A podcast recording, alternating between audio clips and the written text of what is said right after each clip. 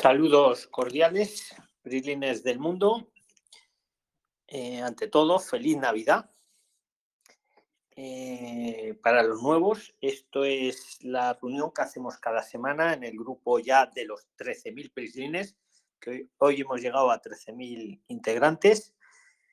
Y si te interesa España, quieres venir a España o estás aquí, quieres integrarte de la mejor manera, mm, pues este es el podcast de referencia en este caso. Si nos estás escuchando en, Spotify o en cualquier otro en cualquier otra red de podcast, ¿vale? Si nos escuchas en Spotify, te interesa, dale al corazón verde, así te avisará cada vez que hacemos un nuevo capítulo cada semana y estás invitado a participar.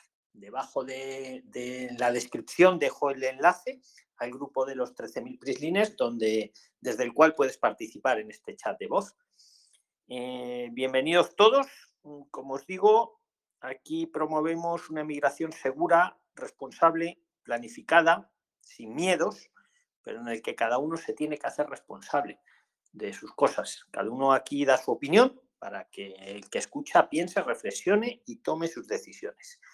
Pues nada, Prislina, yo sin más dilación os cedo la palabra. Iniciamos el debate con todas las dudas con todas las cuestiones que tengáis, las aportaciones que tengáis. Y nuevamente, feliz Navidad a todos. Bienvenidos.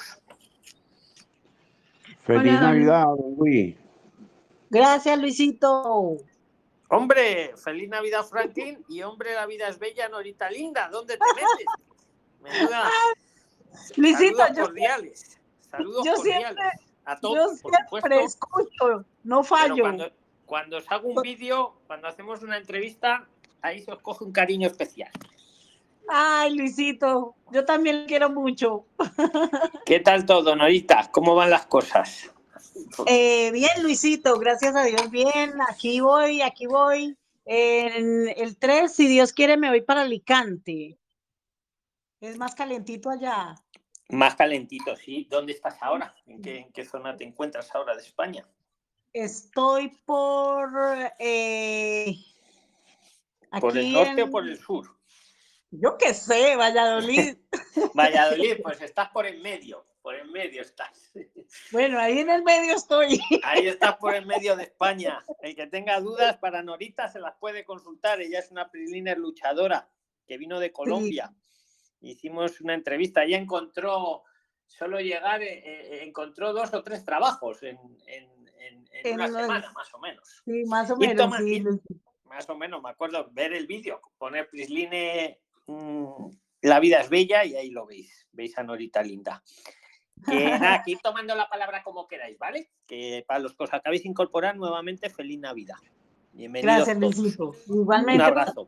Sí. Don Luis, quería consultarle algo. Tatita. Un aporte, don Luis. A ver, a ver, pero de uno en uno, de uno en uno. La primera ha sido la chica. Listo, listo. Y luego Tatita. Ya, pues venga, Tatita. Don Luis, don Luis, mi consulta era por el número de seguridad social. Yo me empadroné, luego me fui a dar el alta en salud por el tema de la vacuna y quise hacer el, el número de seguridad social y alguien me habilitó, algunos de los dos eh, procedimientos me habilitaron porque tengo número de seguridad social. Lo quise hacer y me dice, usted ya, ya tiene número de seguridad social. Haga su duplicado para constancia. ¿Puede ser eso? Pues hombre, eso lo sabes tú mejor, que lo, que lo has hecho. Claro que puede ser. Si porque pasado, el único que, el único que me dio ser, ¿no? un número que dice NUS es ahí donde me di de alta de salud. Ahí ¿En podrán. Provincia, ¿En qué comunidad autónoma estás? Porque el tema es Málaga. en España, rápidamente para todos os lo digo, está transmitido, o sea, está um, delegado, no sé cómo le llaman. Cada comunidad autónoma lleva, organiza su sistema de salud, ¿vale? Aunque hay unas normas comunes, entonces si estás en Málaga es la comunidad de Andalucía, la comunidad autónoma andaluza, la que te gestiona. Sí. Pero vamos, si te han dicho que ya estás de alta, pues enhorabuena. Sí. Tatita, Sí. claro. Esa era mi duda, porque, porque quise hacerlo porque en el grupo y me dijeron que tenía que hacer lo que era otro trámite paralelo. Lo intenté hacer el T1 y cuando lo subí me dicen usted ya tiene alta, error. haga su si, si ya tienes el alta hecha, pues si te lo ha dicho la administración, nadie mejor que la propia administración para decirte, para decirte las cosas. Siempre os digo, aquí damos nuestra opinión, ¿vale? No hay verdades absolutas. Luego vosotros comprobad las cosas con distintas fuentes, elegir bien las fuentes, por supuesto, pero vamos, si a Tatita le han dicho que ya está de alta, pues genial. ¿Alguien quiere aportar algo del tema de Tatita? Y seguimos. Pues venga, Demetrio era, te tocaba, Demetrio, adelante. Eh, buenas tardes, don Luis, desde Colombia, y buenas noches para los brilines. Una feliz Navidad, don Luis, ¿cómo me le ha ido? Bien, feliz, feliz Navidad para todos. Aquí un poco asustados que están con el Omicron, está el nombre No, no, pero, pero ese, eh, ese Omicron pues solo por tres meses. Ese Omicron solo va por tres meses. Ya después ahí baja. En Sudáfrica ya en cuatro semanas ha bajado. O sea, igual de rápido que sube, igual de rápido que baja. Y los hospitalizados son mínimos. Los hospitalizados, mira, para que os hagáis una idea, que lo he estado leyendo antes en la prensa, eh, con la otra variante, las anteriores, era un 20% de hospitalizados, con esto no llega al 1%. O sea, para que veáis la diferencia, ¿vale? Es decir, se infecta, se infecta como nada, pero ni te enteras que lo pasas. Sí, hay un 1% que acaba en el hospital, pero no es lo mismo un 1 que un 20%. Sí, ya, don Luis, ya, ya, pero ya, no miedo, que yo no creo que van a cerrar nada. ¿eh? Que lo sepáis. Que lo sepáis. Yo he ah, ido por Madrid, he ido por Madrid y hay vida normal. Vida normal. Lo que sí hay es un debate en España, bueno, y en toda Europa, y no sé si en todo el mundo, con lo del pasaporte este, que eso ya es otra historia. Esto del pasaporte, eh, bueno, si queréis hablamos de lo del pasaporte, ese COVID, el, pasaporte. Sí, es, es, pues están mirando a ver si, si, si, lo, si lo ponen a. si lo reactivan. Es, pero... es inconstitucional, porque ¿qué pasa? O sea, que si yo no tengo el pasaporte, ¿qué pasa? Que no puedo hacer las cosas. Y, que, hoy me... No, es que a usted le falta la quinta vacuna. Usted ya no puede montarse en autobús. Mm, no lo veo yo muy claro eso, ¿eh? Que, que acabe siendo implantado. No lo veo claro. Pero vamos, respecto a los micros, no os preocupéis que no van a cerrar ninguna frontera. No sé si alguien preguntaba en en el grupo ya de los 13.000 prislines. Enhorabuena, ¿eh? ya se dice pronto. Sí. 13.020 prislines en este momento. Enhorabuena. Sí, en, Telegram, en Telegram ¿eh? que, en YouTube somos más de 75.000 y en Instagram sí. unos 28.000. Pero bueno, volviendo a, lo importante, Demetrio. La, la, ¿Alguien decía, don, Luis, ¿van a pedir la, la vacuna? No. Mm, de momento ni se la espera. O sea, solo con la primera, si se, si se puso la primera, con esa tiene. Y la segunda, y la segunda, lo que está en vigor es la pauta completa, que es la primera y la segunda, a día de hoy, a ah, día okay. de este podcast. Sí. ¿Vale, Demetrio? Ah, vale, vale, don Luis. Don, don, Luis, muchas gracias por todo y un feliz año desde hoy, porque la otra semana ya es eh, finalización de año. Pues igualmente, Demetrio, un eh, aporte, don Luis. Que en Zoom, en Zoom igual la noche de fin de año hacemos una fiesta de esas 24 horas. ¿Alguien quiere aportar ah, vale, algo de vale, Sí, vale. estáis todos invitados, por supuesto, ¿vale? El día 31, pues si no es 24 horas, pues casi estaremos en Zoom, ¿vale? Como la otra. Vale, vale, don Luis, vale. Vale, ¿alguien quiere aportar algo de lo que ha comentado Demetrio o algo? Y seguimos. Franklin, ¿querías decir algo? Sí, eh, buenas noches, este, feliz Navidad para todos. Soy venezolano, este, viví cinco años en República Dominicana, me encuentro en Lugo, llegué el 23 de diciembre. Pues adelante, Franklin, lo que quieras preguntar o aportar o ambas cosas. Bienvenido. Bueno, feliz Navidad. Saqué, saqué mi NIE en República Dominicana. Este, me empadrono el, el miércoles siguiente este, no me pidieron nada en el aeropuerto. Franklin, te empadronas ya llegando a España, ¿no? O sea, sacas el, en República Dominicana, enhorabuena, ahora nos explicas cómo lo hiciste, y llegas a España y te empadronas. Porque empadronarse, ahí sí o sí hay que estar en España, ¿cierto? Ya, ya estoy en España, estoy en Lugo. Y, y Llega el 23. Eh, genial. ¿Cómo conseguiste el NIE desde República Dominicana? Franklin, cuéntaselo a la audiencia.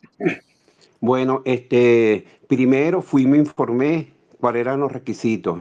Me dijeron que tenía que llevar un documento que llegara por correo electrónico o por WhatsApp que me exigiera el NI.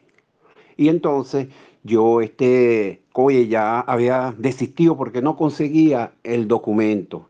Pero el día que hizo Miguel, la persona esta de, de Cali, de Colombia, que hicieron el, el en vivo, que él dijo, no, yo lo conseguí para mis tres, para nosotros tres. Yo dije, bueno, si él lo consiguió, yo no lo voy a conseguir. Esa misma noche este, le escribí al banco, al BBU, que necesitaba abrir una cuenta online.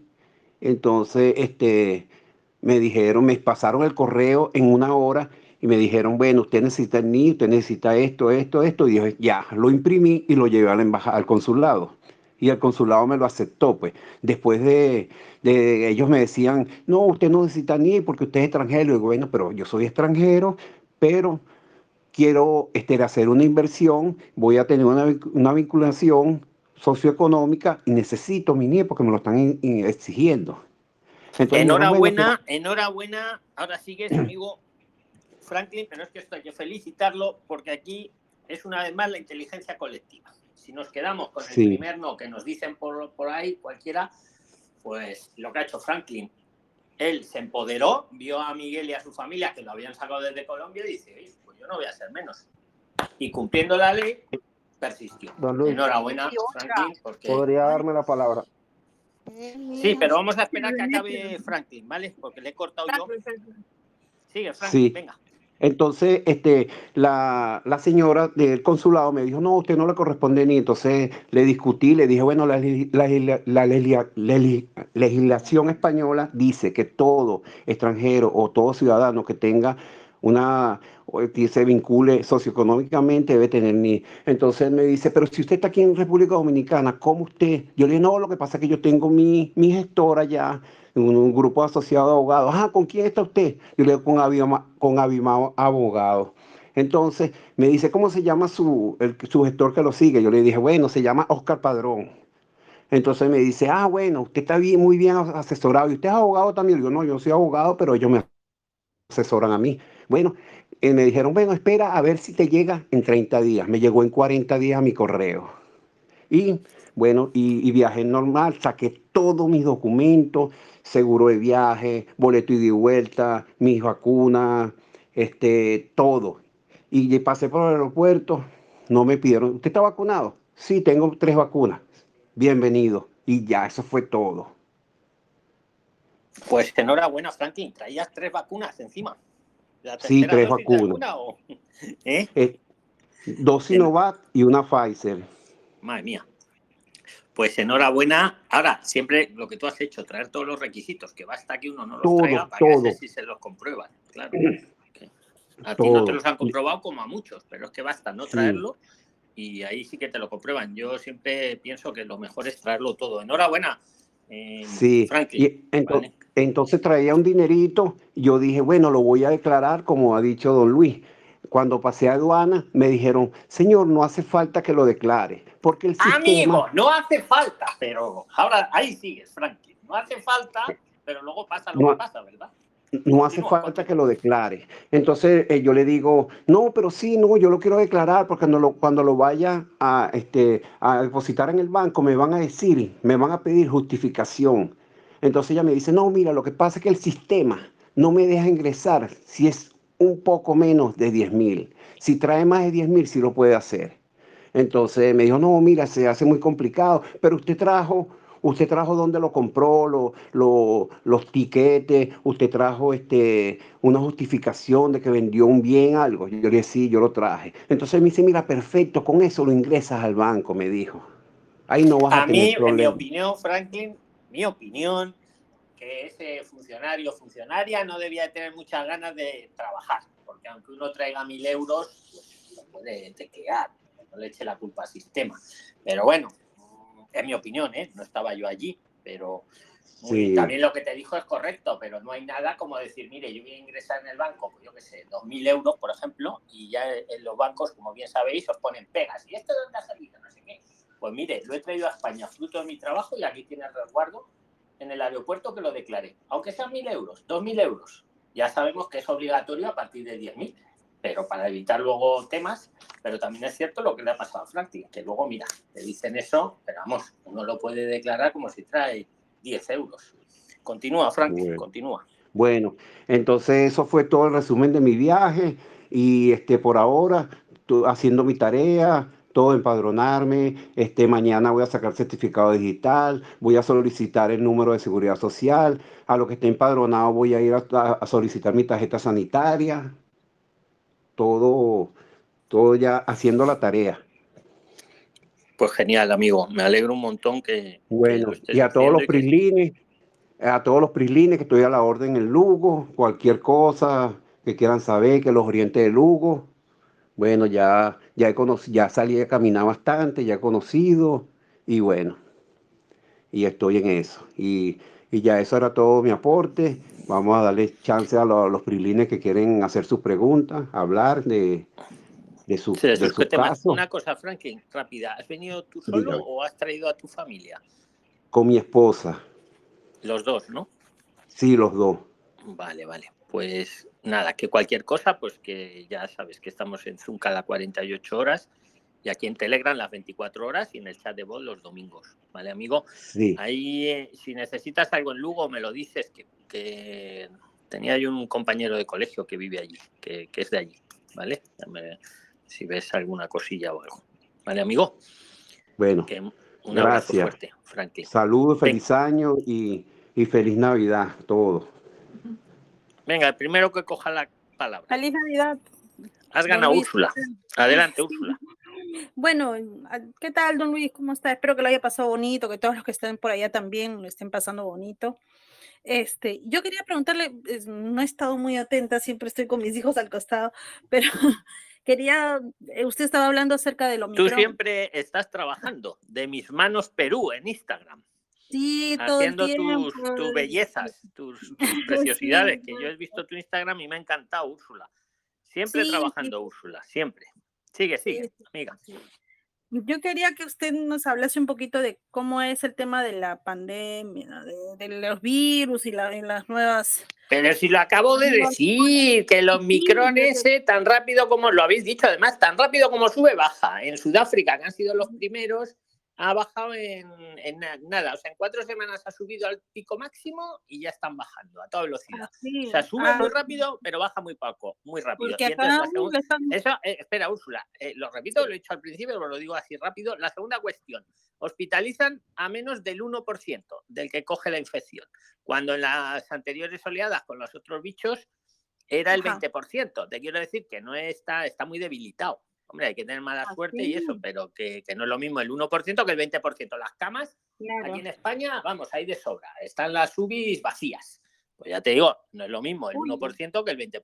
Eso sí que infecta a todo el mundo muy rápido, eso sí es cierto, ¿vale? Pero yo, en mi opinión, no van a cerrar ninguna frontera ni ninguna historia de esas. Bueno, Ay, nos ha dicho acá las noticias llegan en, en otra versión, ¿no? Acá en Claro, Perú. es que las noticias que os dan mundo ahí por por las lados. televisiones están. Uf, los gobiernos las, las colocan Sí. como ellos quieren. Algo hay. las colocan a su. Ya sabéis, ¿no? Lo de como Sí, una cosa es la realidad y otra. Vamos, yo he estado en Madrid ayer tranquilamente y allí todo el mundo está normal. Han dicho sí que pongan mascarilla por la calle y, le hemos dicho al gobierno social comunista que se vaya a tomar el pelo a otra persona. Que qué es eso de por la calle sí y luego entro a un bar, a un restaurante a cenar y ahí me la quito. Y ahí dentro me la quito. ¿Y cómo? Estas restricciones están, pues por acá peor todavía, ¿no? Es, es terrible, ya son cosas que ya no tienen ni sentido, ¿no? O sea, no puedes entrar aquí ya Mira, sí, yo este, porque este no es un canal político y no, Perdón, esto no es no, no, no política, es pero si queréis ver mi opinión, poner en. Twitter Prixline, ahí ven los tweets que he estado poniendo esta tarde. Ahí tienes el resumen del resumen de lo que en realidad está pasando en, en España. Ahí, ahí lo ves por españoles, o sea, Y, y el- y la, lo de la vacuna, por ejemplo, el certificado, ¿qué tanto lo piden? O sea, ¿para todo lo piden? Para Pues las comunidades socialcomunistas lo han pedido, las que no, como Madrid, pues ni, se le- ni lo hay ni se le espera la vacuna. Pues en Italia están haciendo marchas, que qué es eso de ponerle un, una- un- un pasaporte aquí para ir por la calle, que eso lo hacían los nazis. Eh, yo no le veo mucho recorrido a eso, va a depender de los ciudadanos en general, si nos lo tragamos o no nos lo tragamos, porque eso de un... pa- A ver, vamos a, vamos a razonarlo muy rápido, aunque esto es más que nada de inmigración. O sea, yo voy a un restaurante y voy con mi, a día de hoy con mis tres vacunas. vamos a poner dentro de un año con mis siete vacunas ya, que iremos por la séptima, vamos a imaginar. Ahora, puedo tener el bicho y lo puedo estar contaminando, porque el que tiene el bicho lo transmite igual. O sea, pero si tengo mi pasaporte, que me he puesto mis vacunitas, puedo pasar y puedo infectar a todo el mundo. Ahora, si no tengo el pasaporte, no puedo pasar, aunque no tenga el bicho. ¿En qué quedamos? O sea, lo veo, lo ve, aquí el que piensa un poco, lo ve. O sea, mire, déjeme pasar si no tengo el bicho, y si tengo el bicho, no me deje pasar. Eso lo entiendo perfectamente. Pero eso no tiene nada que ver con las vacunas, porque las vacunas te protegerán o no te protegerán, o te protegerán más o menos. No me meto ahí porque no lo sé, no soy médico, pero lo que sí está claro y hay consenso que una persona vacunada transmite el virus lo mismo pues, que una no vacunada. Entonces, ¿qué pasa? Que al que está vacunado le dejamos que vaya por toda Europa infectando. Y al que no está Claro. vacunado, no, no. Eh, Estados Unidos, que así es más inteligente, para montarte en el avión te exige la prueba de que no tienes eh, bicho. Le da igual el Claro. pasaporte. Usted quiere venir, me da igual las vacunas que tenga usted. Usted demuéstreme que usted no está infectado. Si no está infectado, puede abordar. Y si está infectado, por mucho que se haya vacunado, usted no puede abordar. Es que es lo lógico. Es que es lo lógico. Porque la vacuna, que la tenga o no la tenga puesta, no impide que yo transmita el virus. Pero Exacto. parece como que nos la quieren colar, estos, yo qué sé, estos poderes raros que hay por ahí. Pero vamos, tampoco Sí. es mi opinión. ¿vale? Eh, el que quiera decir otra cosa, pues que lo diga. Adelante. Buenas noches, señor Luis, buenas noches. señor Luis. El primero que ha dicho Para buenas noches es el que ha ganado. No sé quién era, pero soy de una voz la primera. Luis Fernando Tovar. Adelante, Luis, venga. Eh, muy buenas noches y un saludo para usted y todas las personas que se encuentran conectadas en este momento. Eh, yo quería hacerle una pregunta. Yo tengo como proyecto el, en abril a marzo viajar para Valencia. Eh, yo quiero mirar con mi familia, pero me es difícil por el tema económico. Entonces la idea sería ir yo primero. Y yo tenía una pregunta, si yo viajo y para ubicarme, ¿habrá problema con mi familia cuando quiera ingresar? Pero problema, ¿en qué sentido te refieres si habrá problema? En el sentido de que, de que yo, yo lle- llegaría a España como turista y me quedaría para, para buscar pues un futuro. Entonces yo me- yo paso el tiempo límite de, de- de- de la estadía que debo estar, que son 90 días. Si ellos pretenden entrar después, migración España sabe No, que no, eso no, eso no lo cruzan. eh, siempre lo he pensado así y lo sigo pensando. Y además, antes de ayer o si te lees el- en el grupo de los 13.000 prilines las últimas 48 horas, había una chica que había hecho lo mismo. O sea, había entrado cuando su marido llevaba, estaba ya aquí irregular y no le habían dicho nada, absolutamente nada. Gracias a Dios el gran- todavía no llegan a eso, Luis. No, Ah, listo. yo pienso que no vas a tener dificultad. Insisto, aquí cada uno da su opinión, ¿vale? Disclaimer legal. Pero yo Bueno, pienso que no, solo faltaba, te- ¿sabes? te adelante. agradezco mucho. Un saludo, Luis. No me despido mucho de vosotros para que vaya más ágil la cosa, ¿vale? Venga, el primero que gane. Don Luis, coja una la pregunta. palabra. Hola, buenas noches. Tribilines. Am- Don Luis, ¿algo se ha sabido acerca del FIF Tour de este año? ¿Sabe para Sí, que empieza ahora en enero. Lo que. Claro que sí, empieza ahora en enero, el Fitur. ¿Y sigue en la misma categoría de evento esencial como tenía el año pasado? Si, eh, mm, eso será el gobierno el que lo declare como esencial o no. De eso no tengo ahora conocimiento ahora mismo. Hay que mirarlo. Pero lo que sí sé que empieza ahora a mediados de enero, creo que son las fechas. ¿Vale? Uh, cerca Vamos a, rebuscarlo. En la web, de todas maneras, de Fitur, en Google poner Fitur y ahí lo veis. Ahí lo podéis ver, Úrsula. Las fechas exactas y si está declarado, eh, pues eso, evento esencial. Pero insisto, a día de hoy podéis viajar, podéis viajar y, y muchos países mm, sin necesidad de la, de la vacunación. Mm, Lo van Sí. cambiando cada mes, ¿eh? pero lo último Es que... que- Sí, Si yo no estoy sí. vacunada, ¿puedo pasar, don Luis? si estás en Colombia, estás en Argentina y estás en otros países más, sí. En Perú no me acuerdo, no lo sé. Mi- Mirarlo un poco, ¿vale? Hay, hay países que no es necesario porque se Ah, declaran Perú países había seguros. sido agregado en la lista de países seguros hace unos meses atrás. Pues es- ¿A ya, lo que, pasa, lo que pasa, Úrsula, que esa lista la varía. Que te agreguen una Ah. vez no es que te quedes ya para siempre ahí. Meten y Ah, sacan ok. países cada mes, ¿sabes? Entonces, el que está en esos países puede venir vacunado, puede venir sin vacunar. Lo que sí le piden, que es lo lógico, es la pruebecita esa, de que no tienes el bicho encima. Claro, eso sí, Claro. eso con bicho no hay que venir. Pero sin ¿Y bicho, en el BOE? ¿O dónde sale esa sí, lista? eso sale, lo ponemos ahí en los documentos que hay ahí en Telegram, lo tenéis. Veis, eh, vais a- aquí a Telegram, veis dónde están los documentos, porque hay varias secciones, ¿no? Donde estamos conversando, luego están las fotos, los documentos, donde los documentos, ahí veis el- la última lista de países seguros. Eh, yo recuerdo que ahora está Colombia, Argentina y algunos más, ¿eh? pero ya no me lo sé de memoria los otros. Pero insisto, cada día 30 lo cambian. Cada día 30 saca la Unión Europea un nuevo listado. Ah, perfecto, eso es buen dato, no lo sabía. Muy bien, don Luis, Sí. gracias. Buenas noches, señor Luis. Ha ganado Alejandro. Adelante. ¿Cómo está? Bien, bien. Felices, na- felices Navidades. Sí, feliz Navidad a todos. Mi pregunta es una pregunta rapidita, que el domingo, el último domingo que conversamos, no, no se me Pero, ocurrió hacer. Preséntate para toda la audiencia y los, que, lo- los miles que nos escuchan luego en Spotify también, pues di dónde te encuentras. Ah, si vale, en vale. España, cuánto lleváis en España y si estáis en otro país, pues eso, un poquito, Oh, para que la gente lo sepa, porque yo te conozco, pero muchos miles no. Adelante, Alejandro. Claro, claro.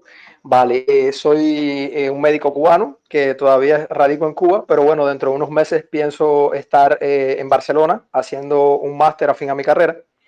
Y bueno, básicamente eso es mi presentación.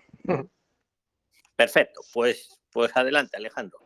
Entonces, señor. Luis, lo que quería preguntarle era, en el caso de todos estos trámites que, que se hacen una vez llega uno a España, que vendría siendo lo de la cita para el empadronamiento, la cita para obtener el, el NIE, eh, posteriormente el TIE o el Seguro Social, todas estas cosas, todos estos trámites, eh, uno paga con, con un dinero que uno tenga en una cuenta bancaria, pero yo puedo pagar el- al cash también, se admite el pago al cash o obligatoriamente tiene que ser con una cuenta bancaria de por medio. Pues mira, buena pregunta, Alejandro. Voy a tratar de resumirla. Todos estos trámites que has dicho, si los haces tú, si los haces tú, son muy económicos. eh, así de memoria, por ejemplo, para sacarte el NIE son 9 euros con 75, no llega a 10 euros, por ponerte un ejemplo. Y se pueden pagar en cash, se pueden pagar en cash. Cierto es que a la hora de pagarlo a veces hay un poco de dificultad, ¿no? Porque el del banco dice, no, no, con la tarjeta, pero si no tengo tarjeta, le tienes que convencer un poco eh, o pagar con un cajero, con cash, que puedes. Y total, que se pueden pagar en cash. Otra cosa es que Claro. contrates a un profesional Sí. que te haga los trámites, pero claro, ese, ese profesional, entre comillas, porque puede ser bueno o, o- o malo, regular, eso ya, ese te puede cobrar lo que él quiera, claro. ¿eh? Yo os aconsejo Claro. que estos trámites los hagáis vosotros mismos, que con la inteligencia colectiva es fácil. Pero vamos, respondiendo a la pregunta, Alejandro, lo puedes pagar en cash. Perfecto. Sí, porque la preocupación mía es que como hay veces que es un poco eh, complicado lo del el banco que te acepte para crearte una cuenta una vez que uno recién llega a España, eh, pensé, bueno, a lo mejor si se puede hacer al cash, yo tengo el dinero. No habría problema con, con tener en cuenta la- las demás dificultades de la cuenta bancaria ni nada de eso.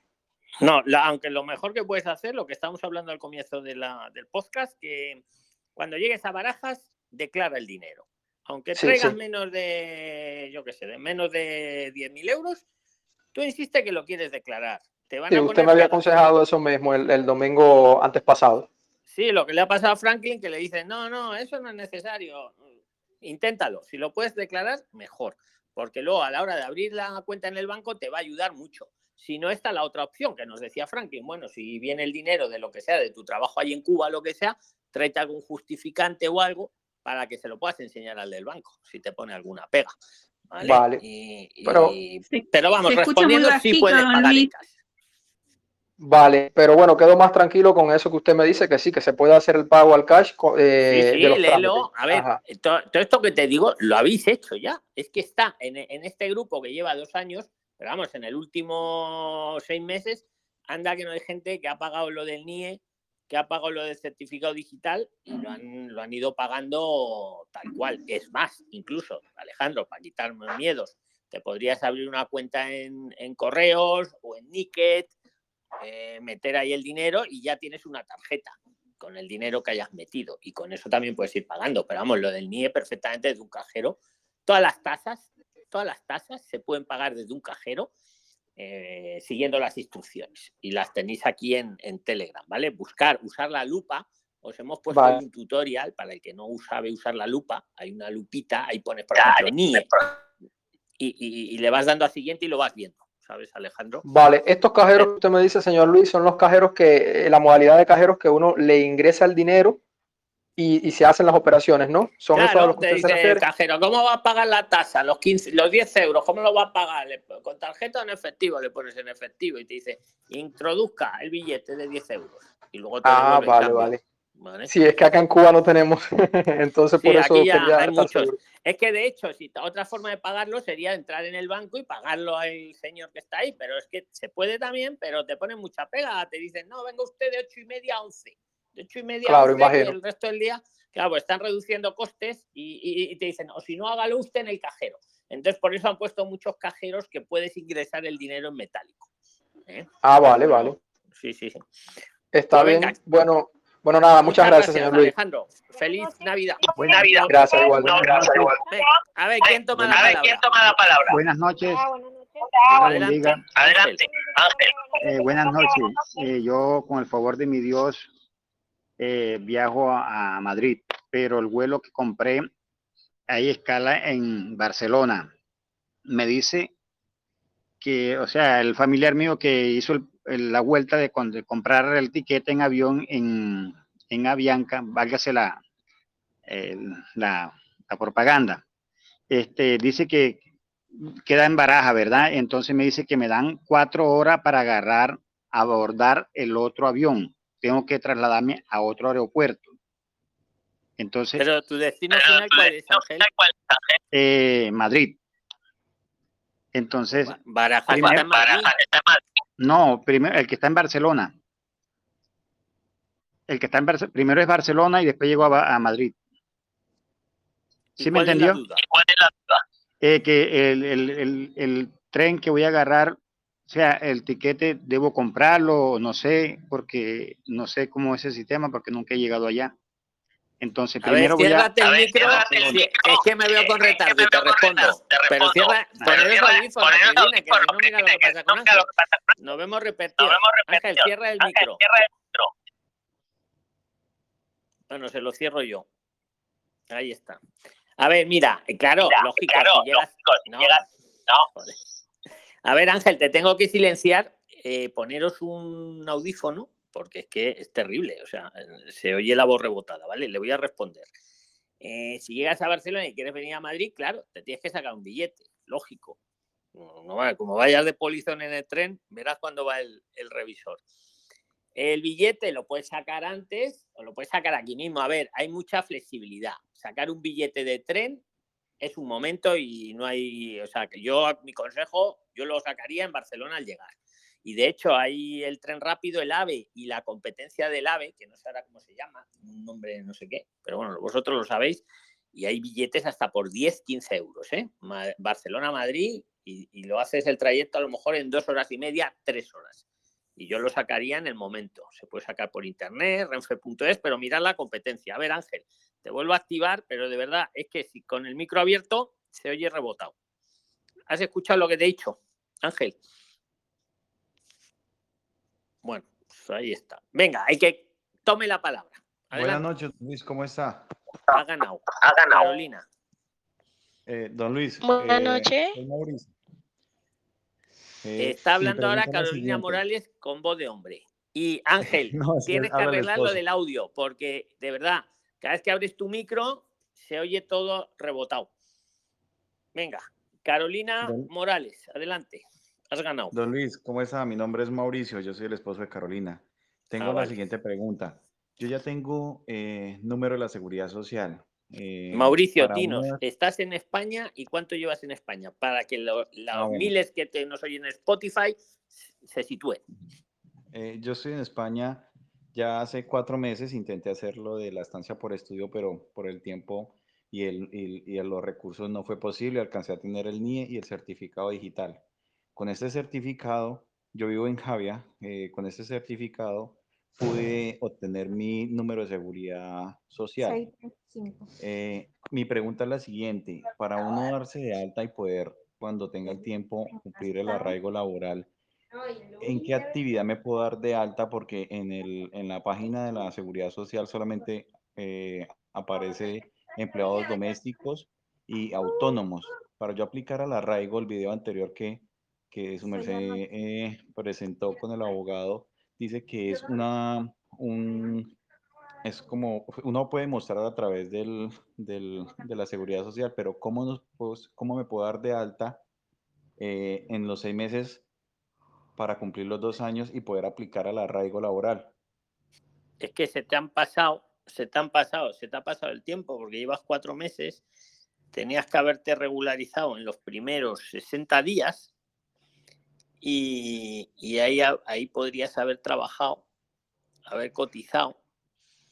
Pero es que ahora ya si estás en el cuarto mes, ya te quedaría la opción del arraigo social, que son tres años, o bueno, las otras maneras que hay, ¿no? Eh, tema de familia comunitario, matrimonio, pareja de hecho, protección internacional si la mereces, altamente cualificado, o volver a tu país y volver a hacerlo y volver a venir. Amigo, es que una vez que te quedas irregular, te has quedado irregular. Hay una manera que es la, o sea, ver el vídeo de la trampa del turista, por así decirlo.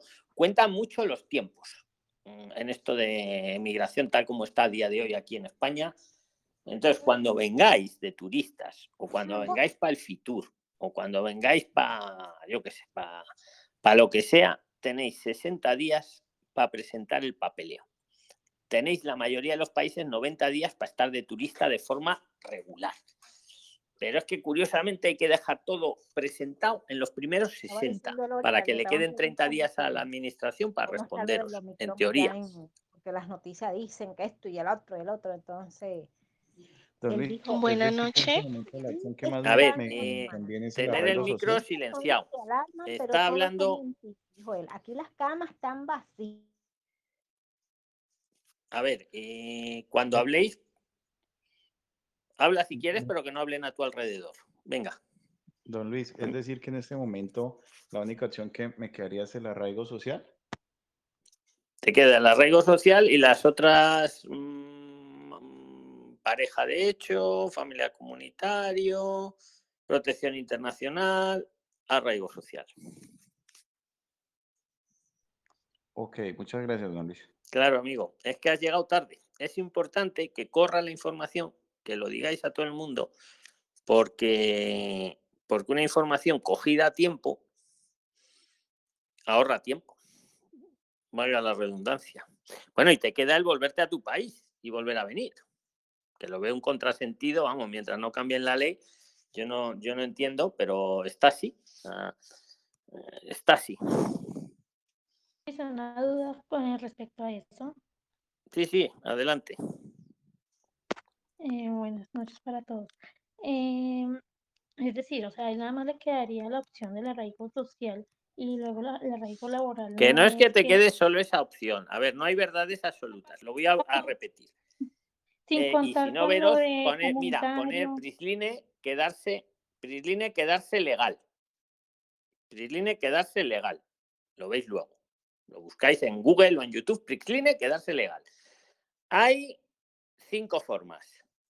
Tarjeta de estudiante, que es lo que iba a hacer él, pero lo tenía que haber hecho en los 60 primeros días. Se le han pasado. Lleva cuatro meses. Segunda manera, tarjeta comunitaria. Si se casa con alguien o se hace pareja de hecho de alguien, ahí podría ser tarjeta comunitaria. Tercera manera, asilo, protección internacional. Cuarta manera, lo que estamos comentando, arraigo social. Hay que esperar tres años, desde el día que entró. Y quinta, pero ya ahí también se le ha pasado, porque eso habría que haberlo hecho antes también, altamente cualificado. Hay esas cinco formas. ¿vale? Ya luego cada uno lo tiene que adaptar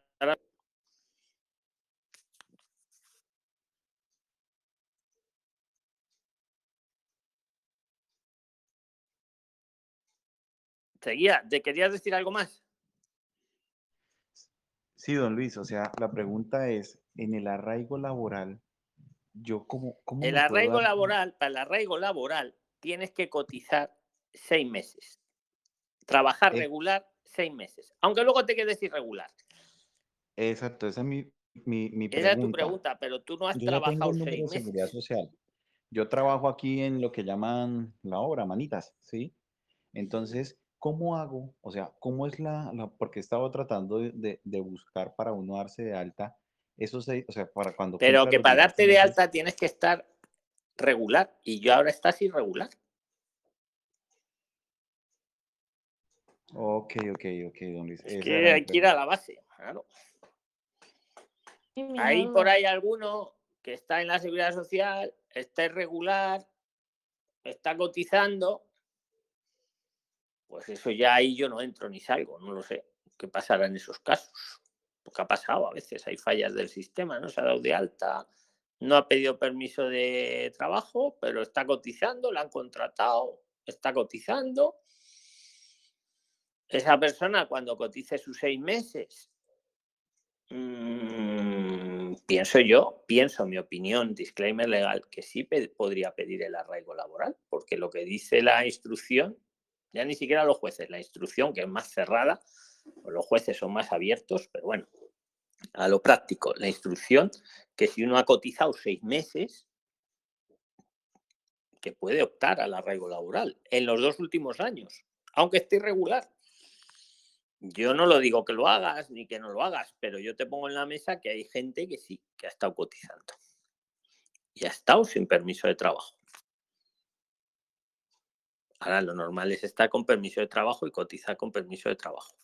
Pero si tú cotizas, pues ahí, ahí, no sé, yo, yo si fuera juez o fuera, te daría la razón, porque tú has cotizado. Ahora, si lo has hecho de mala fe, no. Si lo has hecho de mala fe, te la van a quitar la razón. Diferencia entre buena fe y mala fe. No lo sabía. Sí lo sabía y lo hice para trampear el sistema. Ahí no te lo van a dar. Os doy información, Prilines, nada más. ¿Vale? Vosotros tomad vuestras propias decisiones. Lo mejor es hacerlo en los primeros 60 días, hacerse una estancia que puede ser un curso de lo más barato posible, que los hay hasta gratis por ahí, la ESA es gratis, y si no lo quieres gratis, pues los hay por 60, 80 euros al mes. Eso no lo dicen por ahí, porque os quieren vender máster carísimos, os quieren vender historias, pero eso es lo suyo. Eso es lo suyo. Pero, bueno, el caso de él, pues ya se le han pasado los, cuatro meses. Si está dado de alta en la seguridad social y está cotizando y pasan seis meses y él no lo sabía, pues yo, yo le daría el arraigo laboral.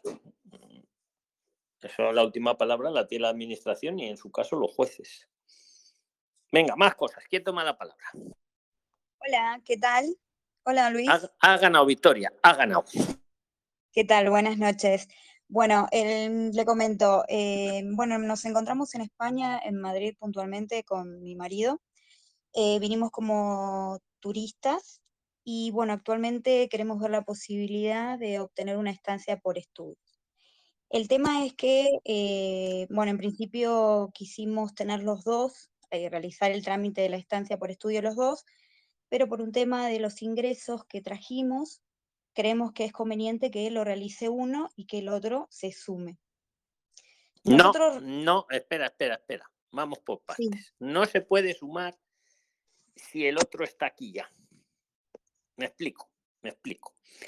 Si tú haces una visa de estudios o una estancia de estudios, que es lo mismo para los nuevos, os digo, la visa de estudios la haces desde tu país y te vienes a España a estudiar, y la estancia es lo mismo, solo que vienes a España de turista y en los primeros 60 días, en los primeros 60 días, ojo, que no nos pase como a nuestro amigo, no, hacemos la estancia. Espera, espera, que acabo, Victoria. Ahora, si quieres a- sumar a alguien que se llama el acompañante, el acompañante, tu marido tiene que estar en tu país.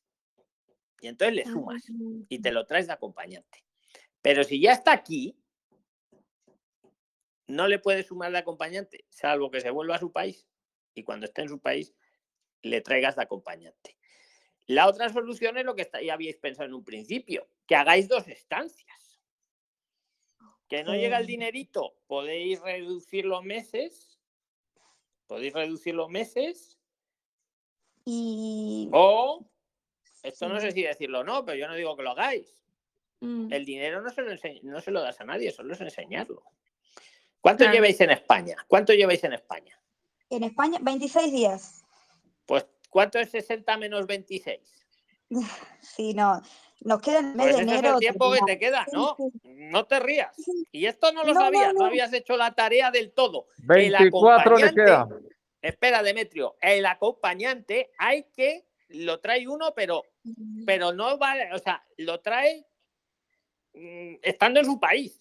Sí. Bueno, No vale que el Luis. acompañante venga de turista y luego le Luis. agrego yo. Ok, Había un caso que presentaron la plata, eh, cada uno presentó el mismo aval. Eso es lo que yo no antes. quería decir. Eso es lo que yo no quería decir para que no me regañen los de migración, que seguro que hay algunos escuchando y me parece muy bien porque aquí no hacemos nada irregular, ni nada ilegal, ni nada malo. Damos lo que vemos.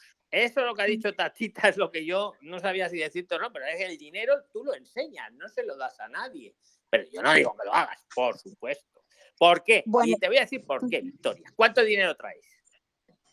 La realidad es que entre ambos tenemos 10 mil dólares. El tema es que mi marido cerró su cuenta en Argentina. Bueno, eso luego lo vemos. Escucha, vamos al grano, que hay que dar agilidad al tema. 10 mil dólares.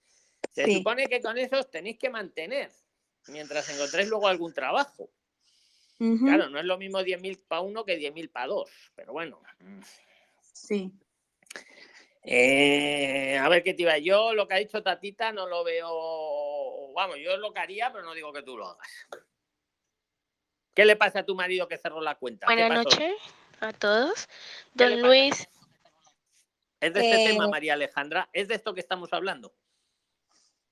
Sí, bueno, no, mi marido cerró su cuenta allá porque obviamente dejamos de trabajar y bueno, entre los gastos que quisimos achicar fue eh, cerrar la cuenta bancaria de Argentina, pero bueno, trajimos efectivo, lo cual no está declarado y hoy al abrir una cuenta obviamente te, te piden, eh, bueno, de dónde se obtuvieron los fondos de ese efectivo. O sea, que viniste en el aeropuerto y no dijiste que lo traías, Victoria. No. Bueno, tampoco superábamos los ¿no? miles que nos escucháis en, en Spotify, los 64 que estáis aquí, mirad lo que pasa por no declararlo en el aeropuerto. ¿Qué sencillez te habría pasado? Lo vamos a hacer para el ejemplo, para que les pase. Mire usted, traigo aquí 10 mil dólares, o traigo aquí 5 mil, traigo yo y 5 mil trae mi marido. O traigo o 12 mil dólares, que también puede ser, ¿vale? Que no que penséis hasta 10 mil, hasta 9.999 euros, diría el purista, es voluntario el declararlo. A partir de 10.000 dólares, de 10.000 euros, mejor dicho, hay obligación de declararlo. Si no lo declaráis, pueden pasar dos cosas. Primera, que te pillen, entre comillas, en el aeropuerto y te lo incautan el dinero. Y luego, hasta que demuestras que es tuyo, que no sé qué, que no sé cuántos, no es que se lo quede, pero, pero puede pasar tiempo y lo te, te toca demostrarlo. Entonces, no cuesta nada en el aeropuerto decirle lo que estaba diciendo nuestro amigo al comienzo. Mire usted, traigo aquí 5 mil dólares o lo que sea. Porque luego, además, luego los bancos te ponen mucha pega para meter el dinero en el banco, para bancarizar ese dinero. Yo no soy partidario de que bancaricéis el dinero porque es una ratonera. Porque lo mismo que os está pasando en Argentina y en Venezuela, en Europa, vamos, vosotros sois como el futuro aquí. Entonces, pero también es cierto, dicho esto, que hay que tener algo de dinero en los bancos, pues para pagar las tasas, para pagar los recibos, la luz, el wifi, lo que sea. Yo soy partidario de tener el dinero eh, en criptomonedas y ya está, sabiendo cada uno lo que hace y no confundiendo lo que es guardar el dinero en criptomonedas que poner el dinero a trabajar, que enseguida salen los vivos ahí a engañar a la gente.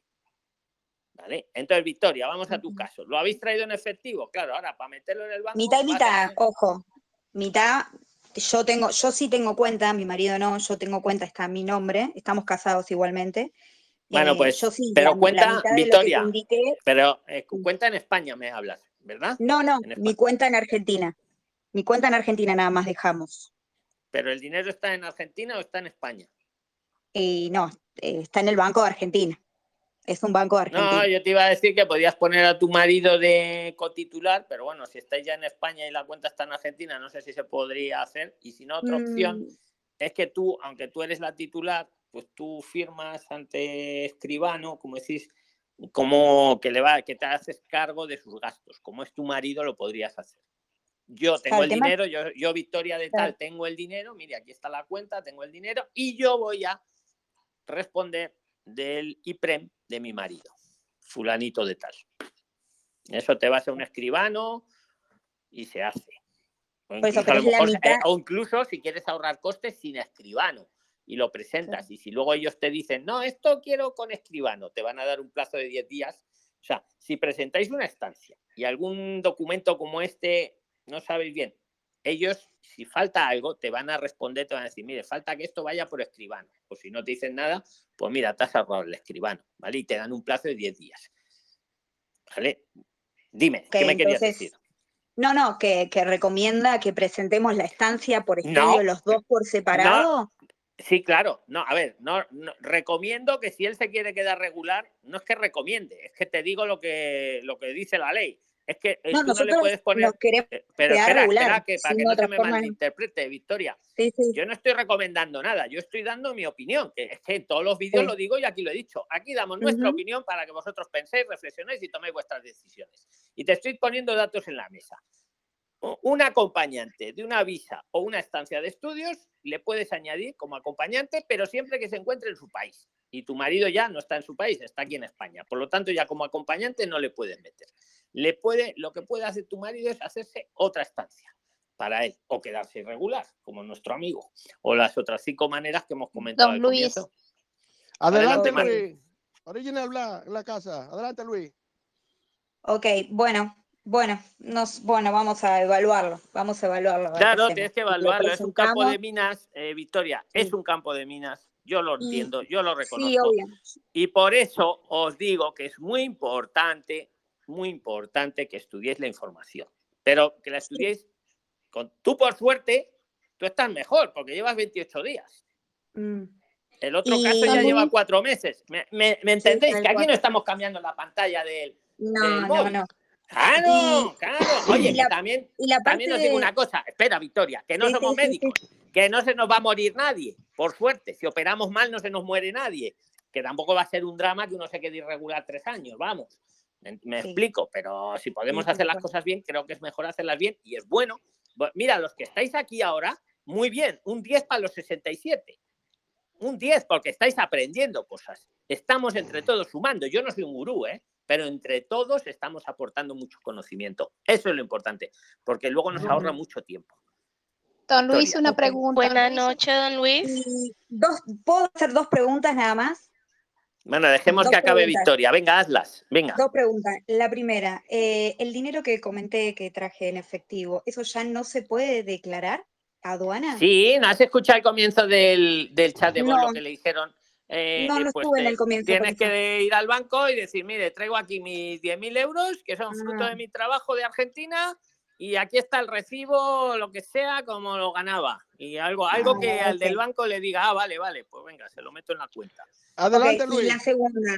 Y Y la ya, segunda, espera, y otra, espera, espera, espera, que te quedas con la mitad de la información. Y otra solución es que meta, yo Sí. qué sé, mete poquito dinero y luego ves metiendo más, pero poco a poco. Pero claro, te queda por otro lado lo de los 60 días. Entonces, sí, lo mejor es justificar. Mire, lo traigo de Argentina, lo gané, yo qué sé, en este trabajo que yo tenía, aquí está mi justificante y ahí sí lo puedes meter. Pero, ¿Cuál es la pero otra? mi marido, pero mi marido puede tener un aval sin indicar que tiene cuenta bancaria y no declarando eso, porque tiene un aval su hermana. ¿Puede ser esa la opción también? No entiendo, ¿qué tiene que ver la Adelante, Luis. ahora? Adelante, Luis. No, no, digo, como él no tiene cuenta y, y- y obviamente no tiene declarado dinero porque se Que no, que la que tiene que avalar a tu marido eres tú, que eres su esposa. La hermana es muy complicado que la avale. Adelante, Ok, Luis. y la última, la última Espera más, es, que está eh, Victoria haciendo unas preguntas. Acaba Victoria, el- venga, la segunda y ya la- ok, la escuela o el curso que había comentado anteriormente, ¿cómo se llamaba? Que dijo que había cursos gratuitos. Esa, se llama esa. Mírate los vídeos Esa, por tu propio ok. interés, Victoria. Mírate Bueno, tus muchísimas Es gracias educación a todos. secundaria para adultos. Venga, Ah, muchas gracias, Victoria. Bueno, A ver, Mar, ¿qué quiere luego. decir? Buenas noches, don Luis. Espera Adelante, que va. Mar y luego vas tú, María Alejandra. Después, Vale. Marta. Venga, Mar, habla, te estamos esperando. Yo voy rápido, ¿eh? Ya veis que Eh, aprovecho el tiempo. Yo, Venga. eh, don Luis, buenas, buenas tardes. Una pregunta con respecto al caso de la señora. Por ejemplo, mi hijo de 14 años va conmigo. Yo quiero hacer este, ir por estudios. Eh, va conmigo, pero allá lo tendría que presentar. Eh, él estudiaría en el colegio. Ya no tendría que ser este, eh, como acompañante, ¿verdad? Tu hijo, a ver, si tú vienes por... A ver, si venís los dos de turistas y pasan Sí. 90 días, os quedáis irregulares. Punto uno. ¿Vale? Punto uno. Sí. Segundo, No, no, yo quería quedar- hacer estudios. Llevo todo para estudios. Yo. ¿Tú quieres hacer estudios? Pues te quedas tú Sí. regular y, y tu hijo se queda irregular, pero puede estudiar igualmente. Bueno, entonces Y- puede. pero no pasa no- nada, porque como es menor de edad, pues va a tener derecho a ir al colegio y va a tener derecho a la sanidad. Y ya está. Y cuando lleve tres años hace un arraigo social. Ah, bueno, bueno. Gracias. ¿vale? Es bueno, tu hijo no va a trabajar con 14 años, entonces quedarse No, no, no. irregular, claro, no pasa nada. Efectivamente. Bueno, Pero, o sea, no gracias. confundáis, no con, muy buena pregunta, no confundáis lo que es una visa o una estancia de estudios con poder estudiar. Es que hasta una persona que esté irregular, aunque no sea un niño, aunque sea mayor, puede estudiar. sí, sí, ¿Vale, eso Mar? sí. No pasaría nada en ese caso. yo, ya está. don Luis. Espera, Muchas espera, Loli, que ahora, eh, muchas gracias, Mar. Le toca a María Alejandra y luego vas tú. Venga, María Alejandra. Buenas noches, don Luis. Una pregunta. Estoy aquí en Valencia y llegué hace un mes.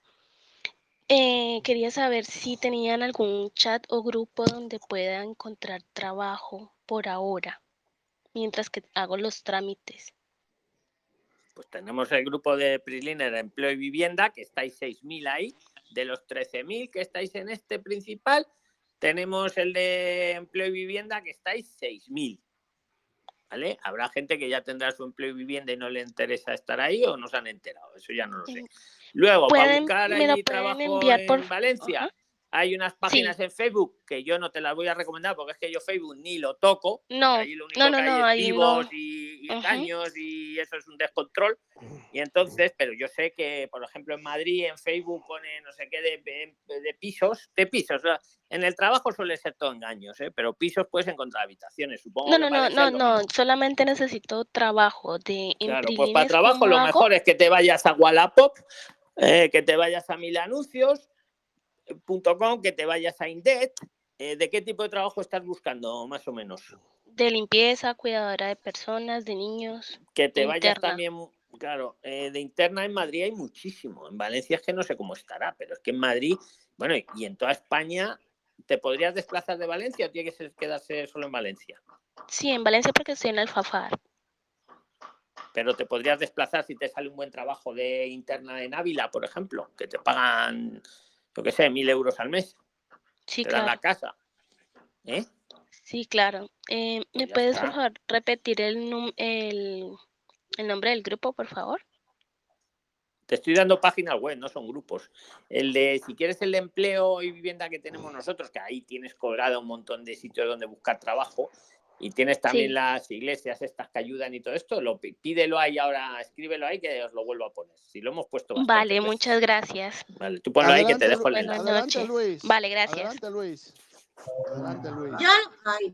Pero ¿quién dice adelante, Luis? Original Black.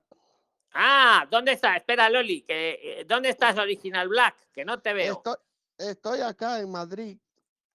Ya, eso lo sé. ¿Qué pasó con la chica de Perú? ¿Que te dejó Ay, colgado el otro día o qué? Ay, ay, Dios mío, todavía estoy bebiendo romo, don Luis, por ese Te problema. dejó todo fogoso y te dejó, Sí, pero sí, eso, eso nos pasa a todos, hombre. Sí, Original sí, Black. pero- no, porque ya la pelea, hubo una pelea una vez, pero Bueno, seguro que acabáis novios. Vamos a dejar que Loli Sí. haga la pregunta, ahora seguimos no, hablando, para que no, haya variedad. quiero- adelante, Loli, adelante. yo quería, yo quería, yo quería, Yo decir quería algo. decir algo. Espera, espera, que le toca a Loli. Ahora, ahora seguimos.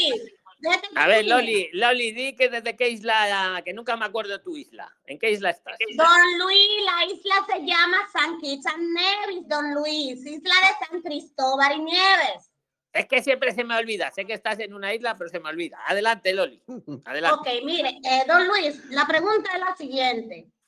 Eh, usted sabe que yo vivo hablando eh, por la hija mía, que está allí en España, en Córdoba, gracias le damos a Dios.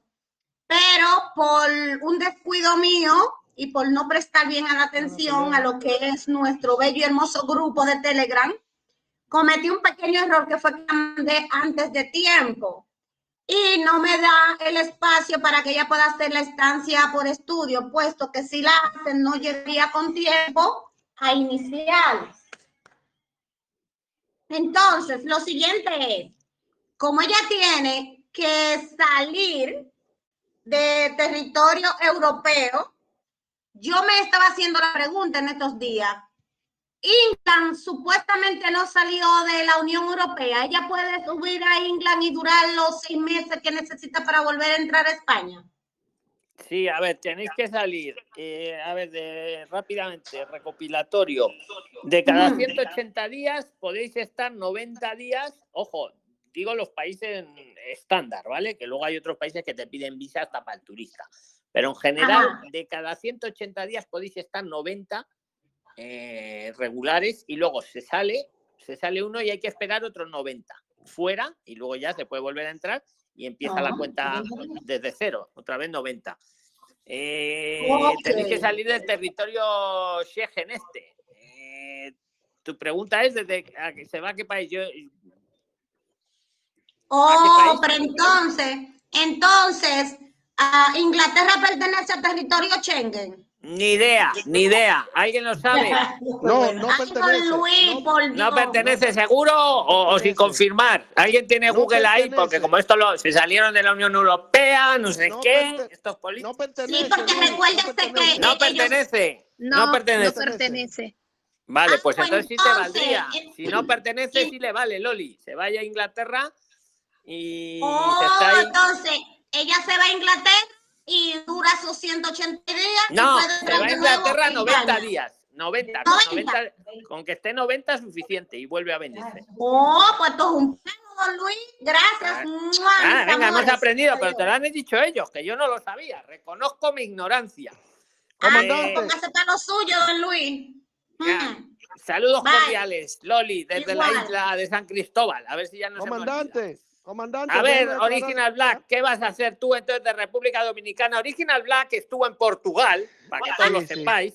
Vin- Sí, sí. Vino rebotado de Portugal. Le pediría que nos cuente qué ocurre en Portugal, que algunos Ah. se van a Portugal, piensan que aquello es, no sé. Adelante. Original. ¿Qué Bueno, ha pasado le- en Portugal? Le voy, qué- le, voy a, le voy a contar lo de Portugal en breve, pero déjeme responderle a Victoria sobre algo que dijo. Eh, Victoria dijo que entraron con 10 mil dólares. 10 mil dólares no equivale al límite de entrar a la, Lu- a la Unión Europea. O sea, 10 mil dólares no es, no es 10 mil euros. 10 mil euros es el límite que una persona puede entrar a Europa. No, pero tampoco es así. A ver, está bien lo que estás diciendo, Original, pero efectivamente son eh, el límite, pero no es el límite para traer. Por traer podéis traer lo que queráis. El límite para no estar obligado a declararlo son 10.000 euros, como bien dice Original Black. Sí, no 10.000 sí. dólares, que 10.000 dólares es menos que 10.000 euros. Eso Pero ojo, ella, espera, espera, que esto es importante que lo aclaremos. No es que si yo traigo 11.000 euros ya no puedo traerlo, no, lo puedo traer perfectamente. Lo único que si traigo más de 10.000 euros, que no son 10.000 dólares, son 10.000 euros, como bien nos dice original, ahí sí que estoy obligado, sí o sí, a declararlo, porque como no lo declare y me pillen, me lo incautan. ¿vale? Entonces, más de 10.000 euros, declararlo, pero declarar no hay que pagar ningún impuesto, es rellenar un papel. Y, y lo que sí haríamos es, aunque yo traigo menos, traigo 4.000 dólares o lo que sea, lo declaro también porque luego a la hora de ir al banco es muy fácil meterlo. Ahora también nos pasa lo que nos que el funcionario nos diga, "No, no, déjelo, déjelo, que no es obligatorio." No, no, pero pero también yo entiendo que cuando uno está delante del funcionario en un aeropuerto, pues yo qué sé. Pero vamos, más cosas Bueno, originales. No, Más no, lo, lo que le decía es que ella no está fuera de regla. Con los 10 mil dólares, ella está por debajo de los límites. Y segundo, una persona, una familia puede traer 15 mil euros. Lo que pasa es que tienen que repartírselo. El hijo, si tiene más de 16 años, el esposo y la mujer. O sea, no hay problema. El asunto es cuando uno Exacto, solo trae. declarar individual. Eh, te preguntan. ¿declaran ustedes como grupo familiar o individual? Pues decir, no, pues yo declaro individual. Pero tampoco le Exacto. tengáis miedo a traer 15.000 euros, Claro, que no pasa nada. O sea, se declara y Claro, punto. claro. Y viene bien.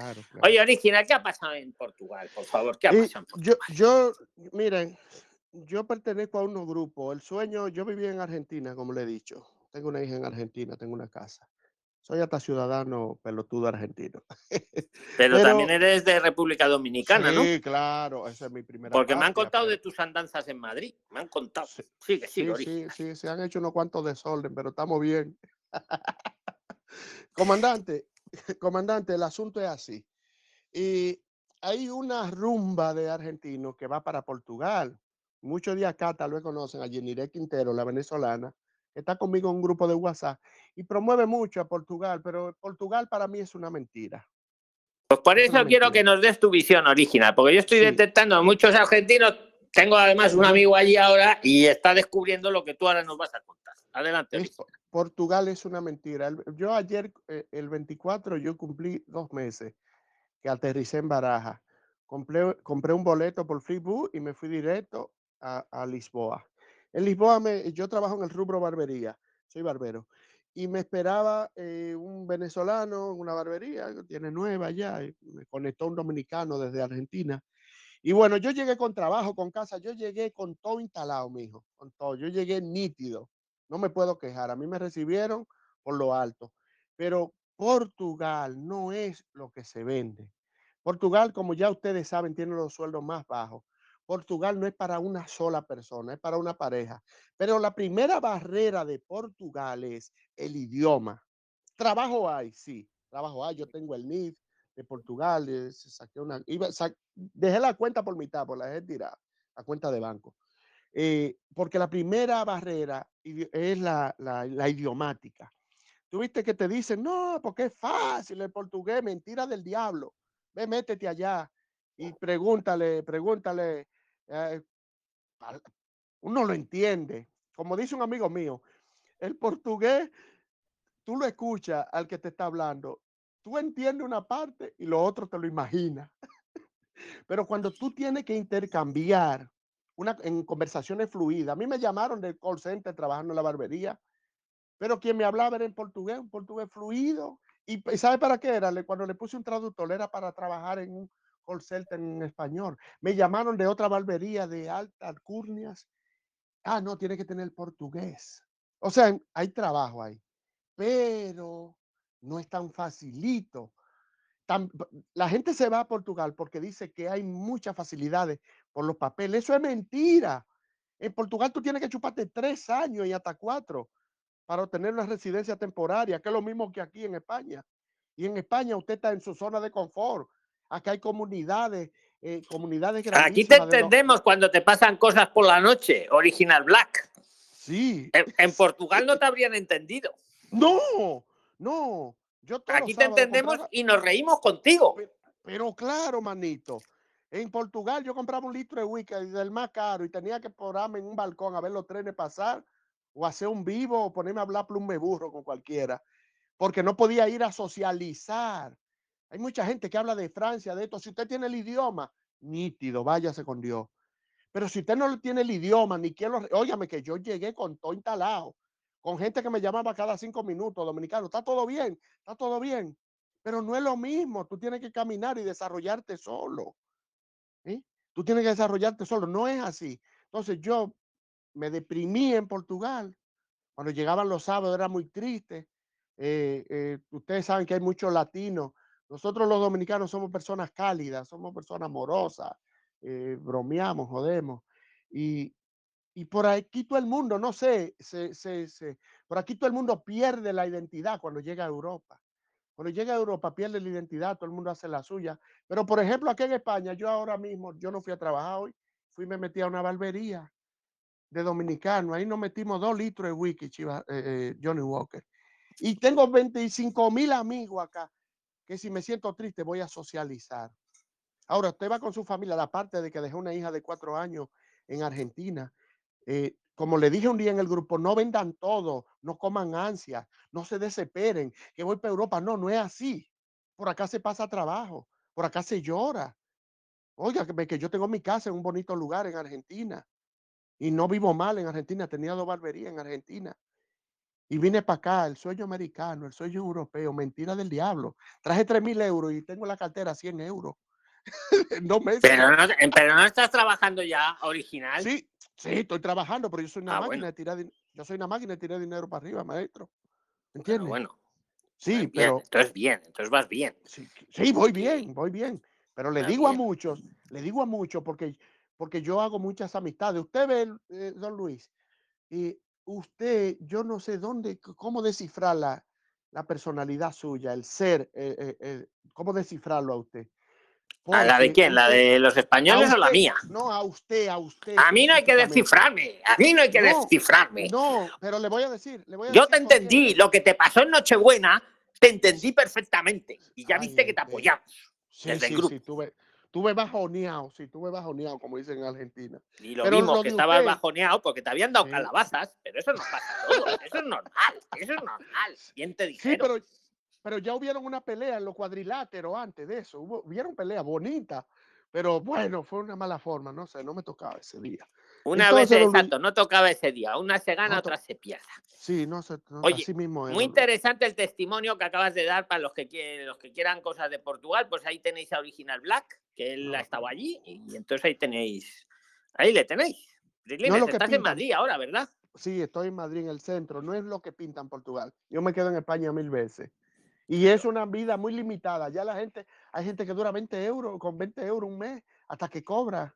Le- el- pues nosotros los que venimos de Argentina, que sabemos que Argentina es un país consumista, cuando vemos esas ciudades así pequeñas que cruzan tres gente en la calle y, que- la gente eh, regatea o qué sé yo, o, está muy limitado, eso no, sirve, eso no es para mí, eso no es para mí es muy limitado. Prenden una luz en una, en una, prenden la luz en una casa y no llegan a la cocina cuando ya la están apagando del otro lado. Pero de por Dios, cuánta miseria, ¿qué es esto, maestro? No, no, no. Eso Portugal. Oye, no, lo que en- lo del idioma es, es total, claro. Es que una cosa es entender el idioma y otra es hablarlo. exacto, Efectivamente. exacto. Y eso ya es más ya yo- complicado hablarlo. y, y ya yo lo sabía porque yo estuve en Sao Paulo, en Río de Janeiro, y ya yo lo sabía porque dice, no, porque es fácil, mentira del diablo, me, métete allá a la candela para que tú veas si es fácil. Cuando te hablan ahí a ciento y pico, sin, sin frenar, Pues el que mentira. quiera ir a Portugal, que se ponga a estudiar portugués desde ya. Portugués. Ya habéis oído el O que- testimonio de Original Sí. Black. Felizmente instalado en Madrid. El que quiera un amigo en Madrid, ahí le tenéis. Que él, ahí está. Venga, ¿quién Así más es. quiere tomar la palabra? Que se nos va el tiempo. Don Luis, Vamos a buenas noches. Has ganado, has ganado. Venga. ¿Yo? Claro, es la que ha ganado. Venga. Buenas noches, don Luis. Bueno, me encuentro en Colombia. Eh, nosotros, eh, mi familia y yo pensamos viajar a Madrid en mayo. Eh, quiero eh, como pues contar nuestro caso, ¿sí? Nosotros vamos a pedir asilo por, eh, porque mi hija pues es una persona gay, ¿sí? Con su pareja. Acá hemos instaurado pues varias denuncias y no nos han puesto cuidado. Eh, inicialmente pues la están acosando, ha tenido dos accidentes pues debido al acoso que ha tenido. Entonces no sé si de pronto por este, por esta razón se pueda pedir como asilo. A ver, si por pedir se puede pedir, claro, por pedir. Otra cosa es que luego te lo den. Mm, La mejor manera para pedirlo es que lo sustentes y para sustentarlo lo mejor es que lleves pruebas.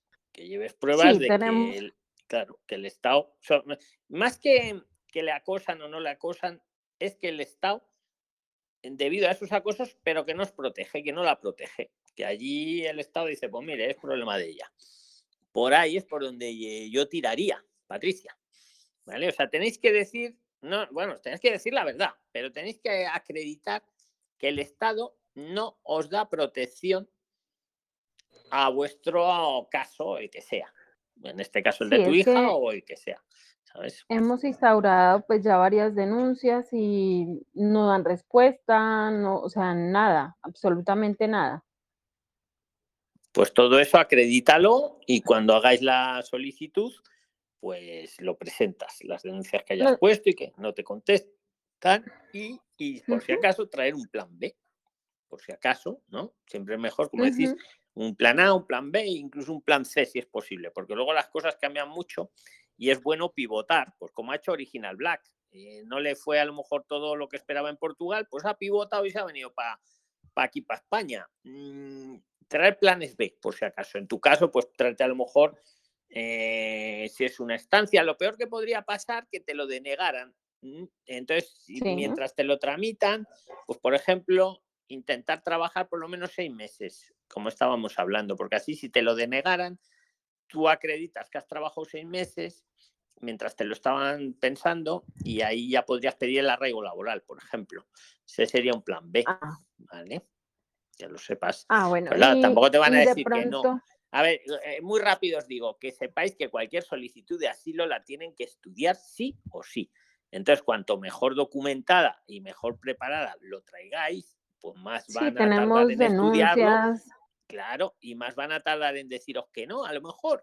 Pero si tardan más de seis meses y habéis logrado trabajar esos seis meses y los encima los habéis cotizado, que es la mejor manera para acreditar que uno ha trabajado, pues ya tenéis el arraigo laboral ahí en la puerta, ¿vale? Ah, Entonces, bueno. ¿Vale, Patricia? Venga. mu- Muchas Bueno, gracias. Muchas Feliz Navidad. gracias. Feliz Navidad. Lo mismo para ti. Para todos. Venga, venga. Ha ganado la que ha di- Espera, Loli, que ha ganado, creo que era Paula, ¿no? Le ha dicho buenas noches y ahora luego vas. Venga, venga, Paula, y luego va Loli. Dale, muchísimas gracias por la oportunidad de hablar con usted directamente. Eh, quiero iniciar más que todo diciendo que he hecho la tarea, he visto sus videos.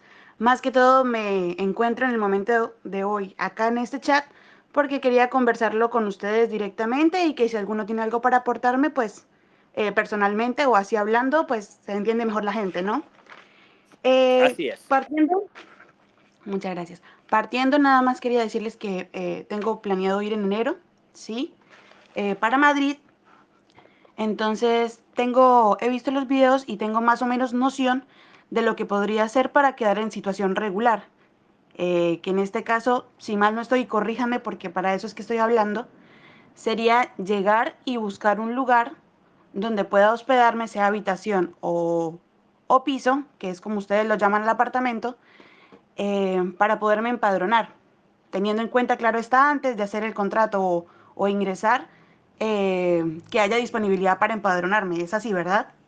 Sí, vamos a ir por partes, vamos respondiendo a eso. Bueno, eh, aquí piso, es apartamento es un piso pequeño, a lo mejor de una habitación, y un piso es cuando ya tiene más habitaciones, dos, tres, cuatro.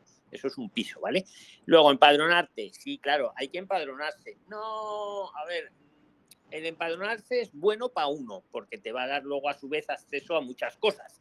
No es que el que no se empadrone y cometa hay una irregularidad, es que es muy conveniente empadronarse y hasta una persona que está irregular se puede empadronar, que lo sepáis también, ¿eh? Si alguno está irregular, nuestro amigo de los cuatro meses, todo eso, empadronaros, sí o sí, porque os va a dar beneficio siempre para vosotros. Entonces, Paula, eh, tenéis que buscar un piso, un apartamento que os dejen empadronar.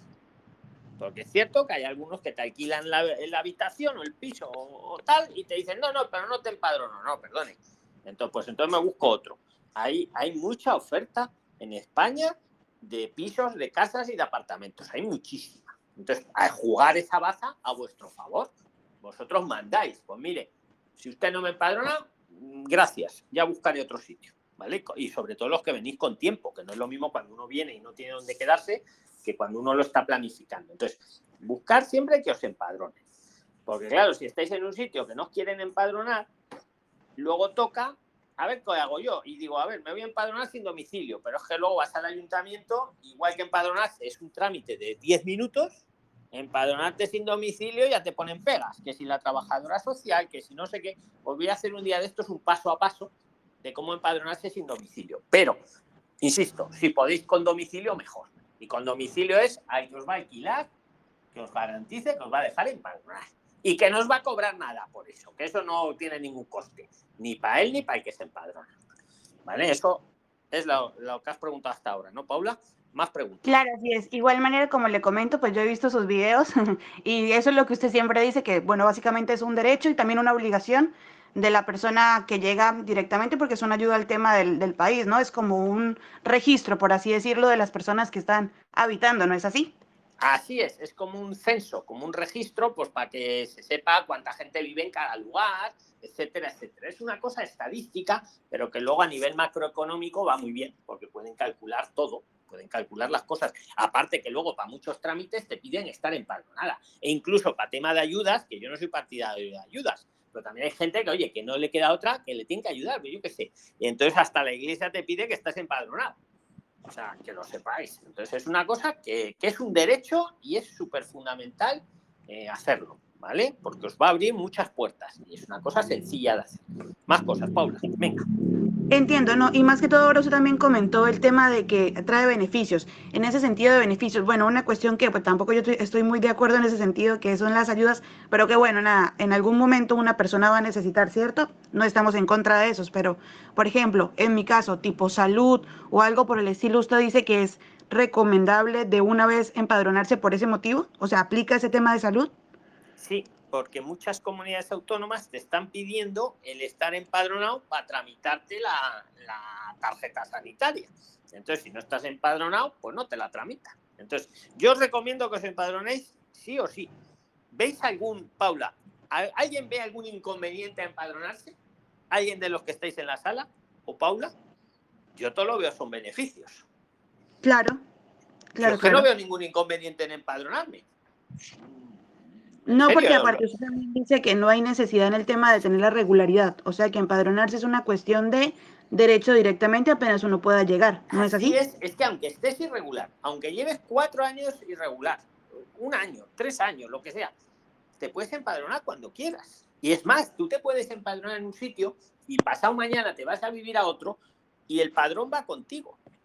En el nuevo ayuntamiento dicen, mira, ahora vivo aquí y te trasladan el padrón. Es un derecho más que una obligación. Es un derecho, Paula. Por no empadronarte, nadie os va a poner ninguna multa, que lo sepáis.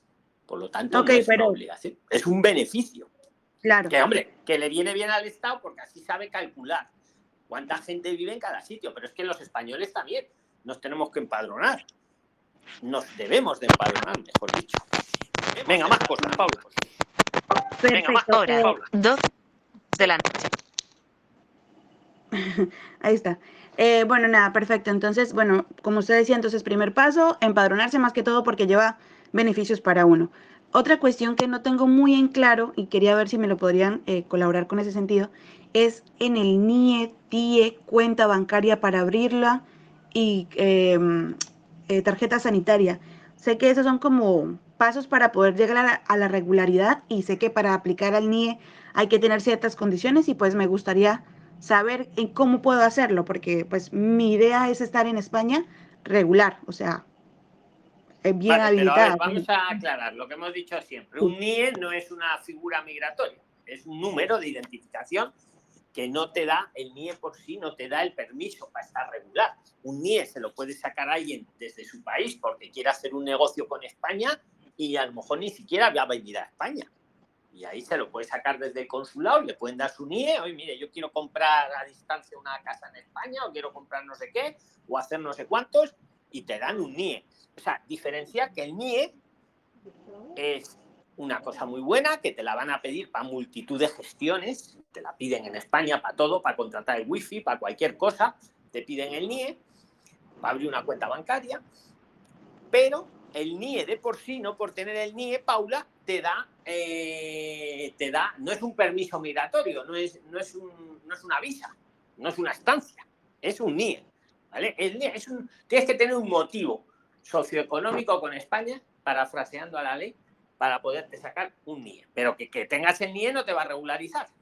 No sé si nuestro amigo tenía un NIE y se ha quedado irregular. Se le han pasado los cuatro meses, se le han pasado los 90 días, mejor dicho, y aunque tenga NIE, se queda irregular. El NIE sí, va a ser el mismo para toda la vida. Y le va a servir para muchas cosas, pero no para estar regular. Luego me preguntas por el TIE. El TIE es lo mismo, solo que puesto en una tarjeta. Tarjeta de identidad. Es el mismo NIE, el mismo numerito puesto en una tarjeta. ¿Cuándo te dan un TIE? Cuando ya tienes un permiso de residencia de más de eh, tres meses, ahí te dan un TIE. Y, y tampoco te da la regularidad, te lo da el permiso de residencia que te has sacado. ¿Vale? Entonces, lo que tienes que mirar, Paula, de qué forma te vas a quedar regular en España, con qué figura migratoria te vas a quedar tú. ¿Has pensado alguna? Sí, sí, eh, más que todo, bueno, también lo estoy comentando para mí como para otras personas que yo conozco, ¿sí? Eh, bueno, en respecto de lo que yo he escuchado, más que todo, pues me interesa también el tema de estudio, que bueno, es una oportunidad tanto para mí de aprender, que pues nunca está de más, y también, como usted decía, tener la regularidad para el poder laborar, ¿no es así? Sí, así es. Eh, entonces, el tema de estudios puede ser un buen motivo, entonces te tienes que pedir un estudio largo. ¿Vale? Ok. Eh, ¿Qué quiero decir largo? Tú quieres trabajar, supongo también. Sí, señor. Pues te tienes que pedir un estudio que dure más de seis meses. Porque si te pides un estudio que dure menos de seis meses, te dan la residencia, pero no puedes eh, trabajar en A. En cambio, si lo pides de más de seis meses, ahí sí, tú puedes trabajar bien por cuenta propia o por cuenta ajena. Sí, y, Y te más dan también un TIE, y te dan también un TIE, que yo ahora tengo la duda de si el TIE te lo dan a partir de los seis meses o a partir de los 90 días. ¿Alguien lo sabe? A partir de los seis meses, Luis. A partir de los seis meses, que lo había dicho yo mal y algo me estaba diciendo en el cerebro. Pues ya lo sabéis, el TIE os lo dan a partir de los seis meses, no a partir de los que os he dicho a partir de los tres meses. A partir de los seis meses, no a partir de Me los tres meses. Hora, es más Fede, bien- Rafa, 12 y 26 de la No noche. hay gurús. Y- Oye, ¿quién está en el metro? Está en algún sitio que Hora, una grabación. 12 y 26 de la noche. Tío, que, que- que tiene un reloj ahí. que- ¿Quién le dice la hora? Que son las 12 no sé cuántos. Paula, ¿alguna duda más? Sí, no, y otra, eh, bueno, para el tema de la regularización, eh, bueno, el tema del estudio, que es mi caso, y el tema también eh, por arraigo familiar, que sería esta situación de la siguiente manera, que ya lo he planteado en el Telegram, eh, y usted me había comentado para comentarlo hoy. Eh, es así, tenemos una pareja que es de chicos colombianos, ¿sí? Que quiere, la chica está embarazada, quieren emigrar a lo que sería España, ¿sí? Con respecto al tema del el arraigo de familiar por, bueno, el tema de la nacionalidad de la, de la bebé, por simple presunción, ¿puede ser? Que la, que la, todo, que todo la puede niña- ser. Tú, tú formula la pregunta, Paula. Formula la pregunta lo más concisa que puedas. Que yo te respondo. Ok, pues entre todos. esa era más que, sí, esa era más que todo la situación. Los chicos van a ir, bueno, la chica embarazada piensa en tener la bebé allá y como se han instruido y han, pues, por tema también de experiencia han, han escuchado, eh, dicen que puedes hacerse por medio del tema de la presunción porque como vienen los dos de Colombia, son de nacionalidad colombiana, entonces no le dan el- el- la nacionalidad por el tema de que el país no lo reconoce si no nacen en el territorio, a la bebé. Entonces, eh, nada, eh, usted me había también consultado y he visto sus videos y les he pasado la información de que era el tema de, eh, corríjame si me equivoco, eh, registro civil, perdón, eh, la partida de nacimiento que se la dan en, la, en, en el hospital, ¿no? Mi cuestión ahí es también a preguntar, cuando los chicos se quieran atender, ¿tienen que directamente empadronarse para poder acceder a eso o con el pasaporte los pueden atender? Primera pregunta. Pues te respondo a la primera pregunta. Con el pasaporte les pueden atender, pero luego les van a pasar una factura de unos 3.000 euros. Paula, Sí. Lo entiendo. Aquí no van a dejar a la mamá que tenga el hijo ahí en la calle, o sea, van a atender a todo el mundo, pero si no tiene gestionada la tarjeta sanitaria, luego le pasan una factura. Y el otro día hablando con alguno de vosotros me confirmaba que era unos 3.000 euros lo que cuesta un, un parto, más o menos, que a lo mejor le compensa hacerse un seguro o algo. Yo eso de como figura migratoria, eh, venir a España, tener el bebé y utilizar el bebé como figura migratoria, Es un fraude. yo no lo sé. A ver, que no digo ni que es que lo estoy pensando, no lo sé. Ver, ¿Han pensado en el bebé tal vez? ¿Han pensado en el bebé? ¿Se van a poder mantener luego? ¿Va a tener una buena vida ese bebé? No lo sé. Yo es lo que Bueno, pensaría en el bebé. No utilizaría al bebé como si fuera un papel. Adelante, se abre el debate. ¿Qué opináis vosotros? Que yo lo voy a No, pensar un parece, yo estoy totalmente de acuerdo con, contigo, Luis. O sea, no, no pueden utilizar la simple presunción como un instrumento migratorio. Eso no es responsable como padres. Tenemos que pensar que traer un hijo al mundo en las circunstancias en que está el mundo, pues va más allá de obtener unos papeles. Es que es lo que estoy yo pensando. Están pensando en todo menos en el bebé. ¡Hala! Me, Luis. o- como me hago un estudio, tengo un bebé o ala. Y al bebé, pues mira, yo que ya veremos. A ver, ¿qué opináis? Se abre el debate. El debate. El estudio económico. Claro, No, que para eso me hago un estudio gratis, una ESA, como decíamos Claro. antes, porque si no lo escuchado.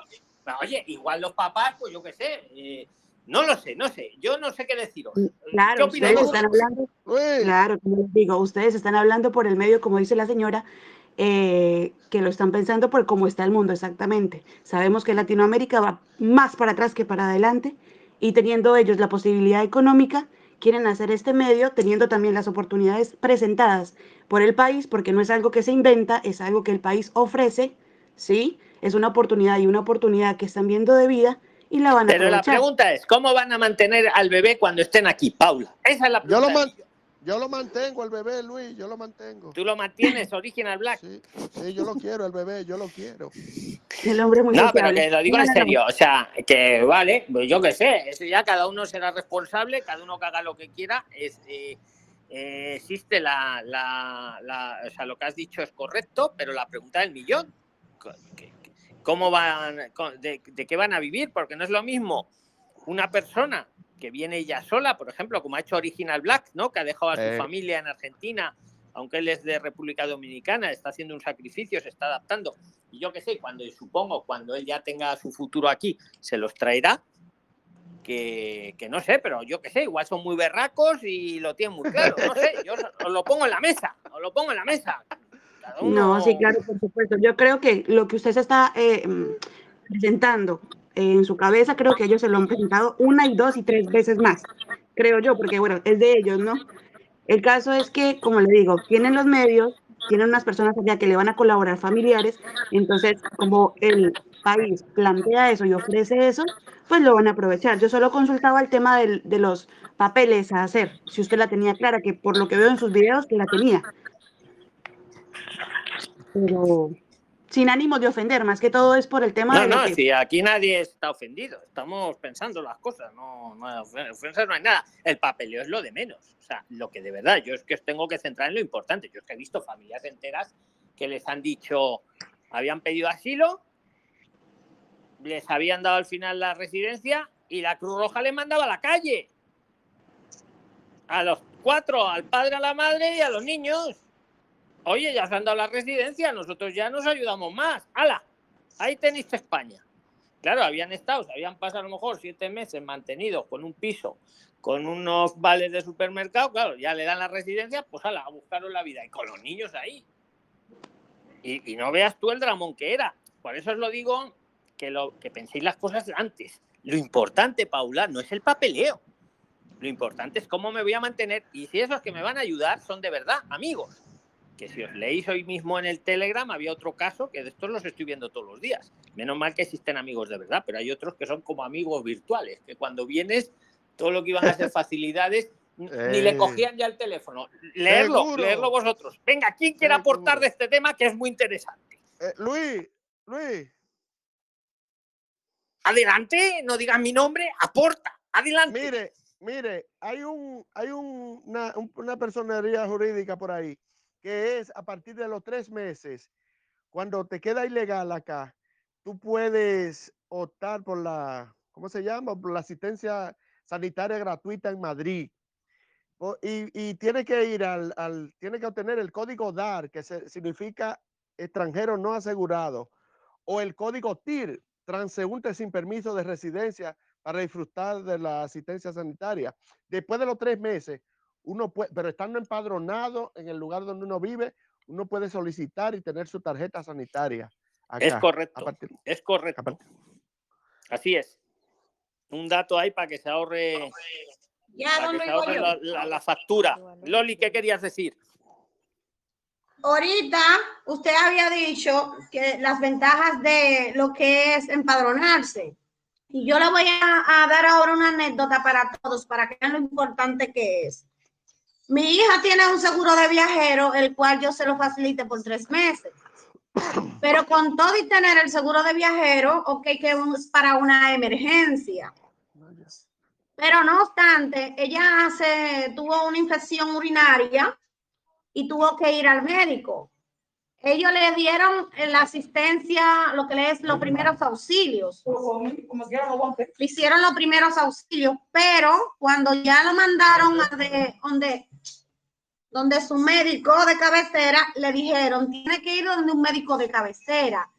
Por lo tanto, los médicos de cabecera no se rigen igual que los de emergencia, tienen que hacer un expediente. Señores, miren, el que esté allá y puedan empadronarse lo más pronto posible es mucho mejor todavía, porque mire, a mi hija no la atendió el médico de cabecera porque ella no estaba empadronada. Ella Sí, sí, sí, estamos de acuerdo. O sea, el empadronarse es básico y lo que nos acaba de decir nuestro amigo. Exactamente, porque hay personas, don Luis, hay personas, don Luis, que han dejado atrás lo que es empadronarse. Empadronarse es bien importante, bien importante. Ahora, eh, eso fue lo que yo quise aportar, pero una eh, son dos preguntas que le quiero hacer. Sabe que yo termino rápido todo. Una de ellas es la siguiente. Si una menor de edad, un ejemplo, una jovencita de 17 años, va a España y se queda estudiando lo que es el bachillerato, la secundaria, ya entraría al plano de hacerlo, un ejemplo, la educación para adultos, porque ya pasado los 16 años lo puede hacer. Pero la pregunta es, si después que cumpla los 18 años, usted sabe que en un año no se termina el bachillerato, a los 18 años tendría que empezar a hacer la el segundo nivel. ¿Cómo haría esa persona o cómo quedaría esa persona como indocumentada, don Luis? A ver, que esté documentada o no documentada, no, o sea, no tiene nada que ver con el bachillerato. O sea, ok, puede seguir cursando lo normal, pero no quedaría en el plano de indocumentada, ya después Es que pase los separar lo que 18 es años. la- separar lo que es el estudio de lo que es eh, otras cosas. No, no, o sea, eh, no, yo, yo, yo conozco a un chico que está estudiando aquí en la Universidad Complutense y está irregular. Y está estudiando Ok. ¿vale? Ok, eso no, ok, no daría problema. Entonces, y la segunda es, Pero espera, Una estamos hablando con Paula. eh, Loli, venga, haz la segunda rápido, venga. oh, pero Paula dejó de hablar y habló un hombre ahí. Bueno, entonces, y la segunda es que una persona, Luis, que por una condición de salud no pudo ponerse la vacuna del COVID, pero a esa persona sí le dio COVID. Puede es entrar, eh, si el COVID le está dando al que está vacunado y al que no está eh, vacunado, le está dando igual. Sí, pero ajá, la pregunta es, una persona que le haya dado COVID con una, puebla- una prueba del PCR puede entrar a territorio español. Sí, depende del país del que venga. Lo hemos dicho al principio del chat, Loli. Si viene desde un país seguro, sí. Si viene desde un país el no pa- seguro, no. Bueno, vamos a tener que averiguar la Y islita los mía países porque la seguros, escúchalo, los países seguros, no sé, ahora está Colombia, Argentina y unos cuantos más. Si alguien se lo sabe, que lo diga ahora, pues, a día de hoy. Bueno, pues ya entonces terminé. Ya terminé, siga con Paula, la interminable. No, no, con el que quiera. O sea, aquí. Buenas noches. eh, eh, lo que quiero es que participéis todos. Venga, Mauro, te toca. Adelante, Mauro. Buenas noches. Eh, Luis, una no pregunta.